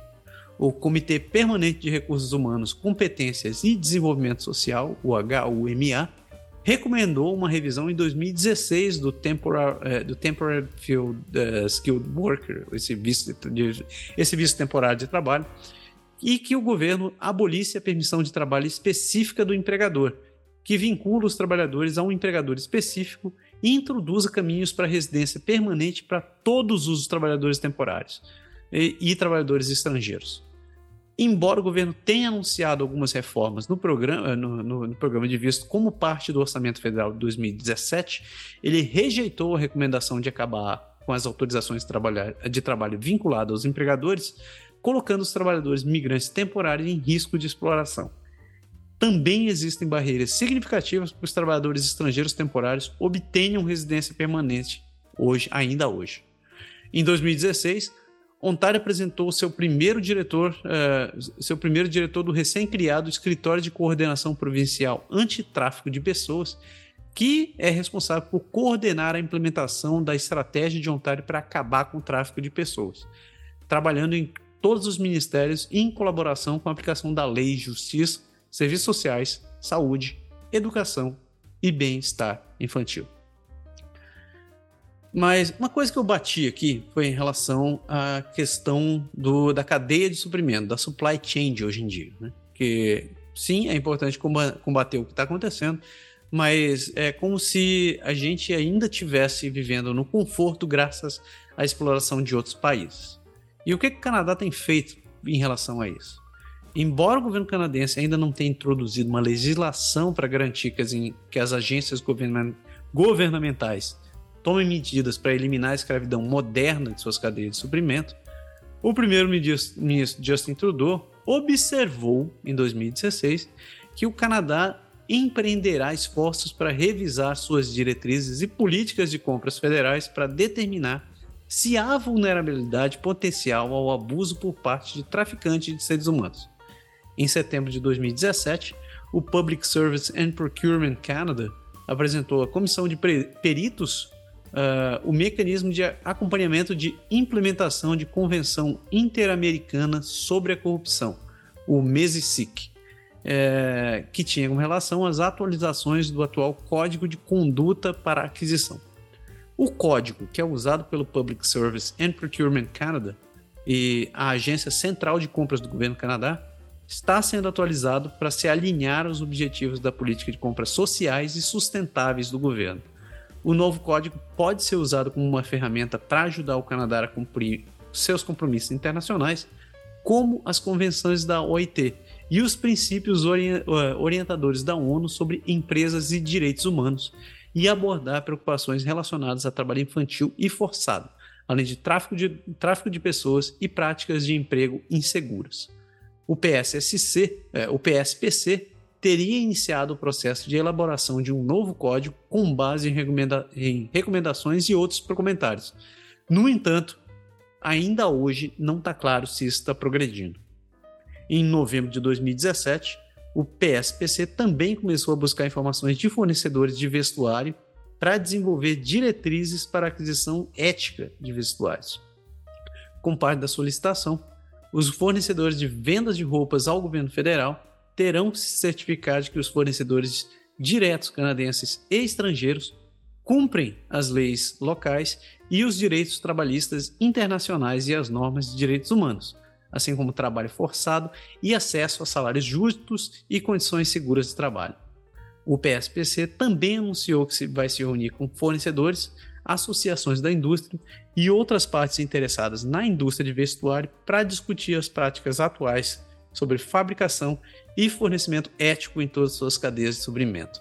O governo do Canadá, por meio do PSPC, supostamente tem contratos ativos com aquisição de vestuários, totalizando mais de 640 milhões de dólares canadenses. O que, que eu tenho para concluir aqui, antes de passar para você, meu querido Pé? Uh, eu devo dizer que a, a escravidão tem vários formatos hoje em dia. Né? E a gente, como acontecia antigamente, é, a gente tende a encarar as coisas de uma maneira natural. Porque, afinal de contas, quem não está sendo escravidado está vivendo bem. Então você não está não, tá sentindo os efeitos disso. Só que, da mesma forma como é, hoje a gente critica uh, que antigamente se utilizavam pessoas é, para fazer os trabalhos, trabalhos pesados da casa, ou como ainda acontece no Brasil, são os trabalhadores, né, trabalhadores domésticos, são utilizados em regimes onde eles poucos têm direitos e onde o trabalho é menosprezado, isso não é muito diferente da maneira como a gente vive hoje. Então, é, é, muito cômodo, é muito conivente a gente conseguir ir numa loja de departamentos e reclamar que a camiseta custa 9 dólares. Enquanto que alguém que produz isso daí não deve ter ganhado alguns centavos para produzir aquilo. Isso é uma forma de, de escravidão. E sim, a gente é responsável por isso. Porque enquanto a gente estiver colaborando, a gente estiver estimulando a compra uh, é, empresas que não têm nenhuma responsabilidade com as pessoas, a gente está simplesmente financiando a, a, a, continuação desses movimentos de exploração. E em relação aos outros casos de, de escravidão que eu falei um, um pouco antes, sobre é, casamento forçado, sobre trabalhar em condições é, de, de trabalho é, agrícola com menores condições, ou mesmo qualquer uma dessas outras situações que eu citei, é, existem vários programas que estão listados, vão estar listados aqui na, na descrição desse programa, que você pode participar. Então, existem diversos órgãos que estão precisando de pessoas que possam trabalhar nisso daqui e que a gente pode colaborar para que, para que é, tanto com as vítimas desse tipo de trabalho, como podendo ajudar quem está tá saindo de uma situação dessa. Então, era isso que eu te falar. Algo, Não, algo então, interessante disso daí que você falou que a escravidão você bem explicou como tudo mudou, mas é, isso me lembrou, um, eu não lembro agora o psicólogo que fez esse teste, que fez essa, essa, esse experimento que que me fez pensar que ele, ele mostra que ele faz um teste de colocar uma criança num lago, é um cara vindo com a roupa toda dele nova e uma criança está passando, está num lago meio se afogando, o cara com a roupa dele tudo ele entra para salvar a criança. E o experimento do que ele que ele tenta explicar que dentro da nossa psicologia, que tudo aquilo que está distante da gente fisicamente, a gente tem mais é mais propenso a não se importar e não levar muito a sério do que aquilo que está acontecendo na frente da gente. Então, isso é quando isso acontece, que você falou, pelo fato de tudo está acontecendo, ah, todo mundo quer usar seu celular, todo mundo quer ser o último celular, mas as pessoas que estão sendo escravizadas estão lá na China, tá? então isso não traz para a gente nenhum remorso psicológico, a gente consegue justificar a nossa distanciamento, o nosso distanciamento desse tipo de pessoa, então é por isso que isso ainda acontece, porque as pessoas que estão lá, elas são colocadas em em locais totalmente difícil acesso, então você não, tem como se compadecer com essa pessoa, porque não é pra, ao, ao, contrário daquela pessoa que está é, do seu lado. Eu nunca me esqueço do livro do Filter Bubble, que, que fala sobre filtros de internet, que o cara começava o livro falando que uma vez o Mark Zuckerberg, é, ele, uma citação do Mark Zuckerberg, ele fala que as pessoas estão mais preocupadas com ecorreio, com, com o esquilo que morre na sua porta, do que com a criança que está morrendo de fome na África. Então, assim, tudo isso explica na psicologia que é por isso que ainda hoje existe esse tipo de coisa. As pessoas estão lá, você não está se porque psicologicamente estão tão longe da gente, a gente não está vendo, a gente não está vivendo aquilo. Então você fala, ah, você sabe, mas você esquece, entendeu? E, e acaba abrindo portas para esse tipo de coisa que a gente vê. Como você falou, a, a escravidão existe, ela mudou um pouco aqui, ela se modernizou ali, mas é, a, a, do mesmo jeito que tinham pessoas que que como a gente falou né, na época da escravidão, é, na qual a escravidão, os abolicionistas tinham os abolicionistas, mas a grande marco, a, o fim da escravidão veio não porque as pessoas, todo mundo pode falar, não, peraí, peraí, opa, tá errado, não, que isso é o não, porque tinha fator econômico, tinha fator social, tinha fator de, do medo das revoluções, então assim, isso por quê? Porque estava próximo dos caras de acontecer, porque enquanto estava longe, estava acontecendo, estava rolando, mas enfim, eu pensei nisso tudo agora.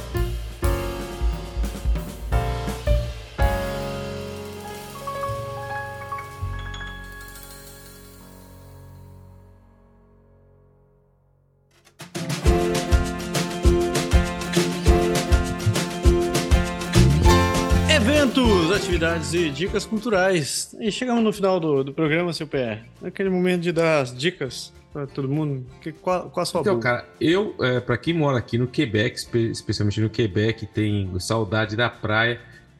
É lógico que não é como a praia do Brasil, mas eu recomendo fortemente que vocês visitem a praia de Okama. Quem não conhece ainda, Tem a praia de Ocá, uma praia muito boa. Você pode. É, tem um camping lá, mas eu não vou falar para ninguém pro camping, mas você pode. Você vai lá, fica com sua família no dia de sol. A praia ela é bem rasa, você anda mais de 200 metros na água e você ainda está no raso com a água no joelho ou no máximo na coxa de uma pessoa de mais ou menos de 1,70 de altura. Então é muito tranquilo para as crianças, a gente sempre vai. Então, se você está com saudade, no dia de sol, na areia, sentado, curtindo uma água bem confortável, tem que ser quente, porque a água aqui no Canadá é gelada no Canadá é gelada, eu tenho, te conselho fortemente de ir na praia de Oká. Você não vai se arrepender. Muito bom, muito bom. Sabe que eu nunca fui em Oká? Nunca fui. Muito bom. Aqui no norte do, de Montreal, muito boa. Tem que ir lá. É, minha dica vai. Semana passada, essa semana a gente perdeu a grande Michelle Nichols. Para quem não conhece, é, ela era a Tenente Uhura da série original de Star Trek a Michelle Nicholas foi uma pessoa extremamente importante, tanto para questões uh, do, do, da identidade negra, quanto é, para diminuir toda essa diferença que existia em, em Hollywood e por trazer questões sociais muito importantes. Na verdade, Star Trek em geral foi importante para trazer grandes questões sociais eh, que são debatidas ainda hoje. Uh, mas a dica que eu quero dar é que, bom, infelizmente ela faleceu essa semana com 90 anos, mas uh, eu queria dar uma dica de um filme que ela participou. Não é Star Trek, uh, mas se você quiser assistir Star Trek, assista a série inteira, era uma pessoa fantástica. a dica que eu quero dar é um filme chamado Woman in Motion.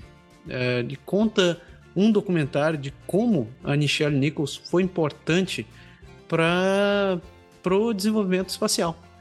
Então, eu não vou dar spoilers, porque é um documentário fantástico, fenomenal, é, e mostra como ela incentivou principalmente o desenvolvimento do, dos programas espaciais da NASA. Então, é, ela se junta, por exemplo, você talvez já, você já deve ter ouvido falar daquele outro filme lá, Hidden Figures, que conta a história da Katherine Johnson, da Dorothy Vaughan e da Mary Jackson eu acho, que eram as três mulheres que trabalhavam no programa espacial da NASA, eram três mulheres negras que trabalhavam no, no, no programa espacial da NASA durante a década de 60. E elas fizeram matemáticas, fizeram todo o trabalho na munheca. E foi, foi principalmente graças ao trabalho delas que a gente conseguiu chegar no espaço. Então, a minha dica não é o Hidden Figures, então, mas se vocês quiserem assistir, assistam. A minha dica é assistam Woman in Motion, esse, esse documentário é fantástico, é emocionante. Se você gosta de, se você gosta de pesquisa espacial, se você tem interesse de entender é, um pouco mais sobre essa questão de conhecimentos sociais, assista esse documentário, que é maravilhoso. É o que eu tenho de Comentários, comentários. É, a gente, como sempre, a gente lembra vocês que se vocês quiserem ajudar nosso projeto, vocês sabem que a gente trabalha aqui de maneira é, voluntária, a gente faz esse projeto por amor mesmo, a gente não é patrocinado por ninguém, mas se você quiser ajudar a patrocinar o nosso trabalho, é, uma das maneiras é através do nosso Patreon, nosso Patreon. Você pode entrar no patreon.com.br Canadá agora. Você pode, a gente tem diversas categorias lá que você pode contribuir. Qualquer projeto, qualquer maneira que você possa contribuir é super bem-vindo. Eu recebi, recebi uma reclamação essa semana, o pessoal dizendo, pô, mas está em dólar. Tá, é, tá em dólar, tá no Canadá. Mas eu estou tentando uhum. co colocar um apoia-se para funcionar para quem estiver no Brasil, mas aguardem, eu não vou anunciar ainda. Tô, tô tentando ver como é que eu vou fazer isso funcionar. E, mas uma outra maneira que você pode também nos ajudar é compartilhando nosso trabalho, divulgando. Então, você faz um, um retweet do nosso programa, ou manda um link para seu amigo, recomenda o podcast. Isso, aumentando nossa audiência, é uma coisa, é uma outra maneira que você pode me ajudar bastante. E assim a gente atinge mais pessoas e a gente continua batendo papo com vocês e gerando material. Agradecimentos. Seu pé, eu tô sem voz. Leia aí os, os agradecimentos da galera. Bora lá. Valeu aí, ó. Em, em um tiro de metralhadora de Itaquera, Diego Mendes, Tuana Mesquita, Álvaro Junqueira, André Caio, Eliana Souza, Eliana Obá, Everton Pérez, Fernanda Baqueiro, Glaucia Ramiro, Gui Chique, gente boa, Josias Martins, Karine Barros, Letícia Santos, Luca Bozo, Liz Les Carneiro, Luiz, no, eh, Luiz Nóbrega, Marcos Pereira, Michel Oliveira, Moisés Rodrigues Gadelha, Natasha Von. Oh, aí você pegou, hein? Natasha Von Sorsten Rezende, Pablo Magalhães, Paulo Donassi, Pedro Vinícius, Rafael Nunes, Roberto Abad, Roger San, Simone de Paula, Victor Hugo Chaves de Aquino, nome de rei, hein? Vivendo no, em Windsor, William e William Oliveira. Valeu, galera. Valeu mesmo. Muito obrigado, pessoal. Muito obrigado. Coloquei teu nome aqui. Eu pulei. que coisa. Uh, então, muito obrigado a todo mundo aí. É, gente que entrou em contato com a gente, ou curtiu o programa, compartilhou, ou é nosso apoiador. É sempre muito bom saber que vocês estão curtindo a gente. Se vocês quiserem fazer como toda essa galera, é, sigam a gente no Instagram, ou no Facebook, ou no Twitter, tudo com o nome de Canadá agora. E como eu disse, deem um joinha, compartilhem, recomendem para seus amigos que é, é, é uma grande maneira que vocês nos ajudam. E entrem em contato com a gente. Mande mensagem, mande comentários. É, é, sempre bom ouvir um comentário de vocês, sempre saber o, o que vocês estão pensando. Vocês podem encontrar a gente em qualquer uma dessas redes sociais ou no bom e velho e-mail. Você pode escrever para contato arroba canadagora.com, Canadá Agora tudo junto, sem acento, é, ponto .com. Você escreve para a gente. Em geral, a gente não responde e-mail, mas às vezes a gente responde, senão a gente lê o comentário por aqui, direto pelo programa, e a gente dá a resposta por aqui também. Deu, né, seu pé? Já, Elvis. Esse... Valeu. Então, pessoas, uma excelente semana para todo mundo e fiquem em paz. Tchau. Valeu, grande abraço. Tchau.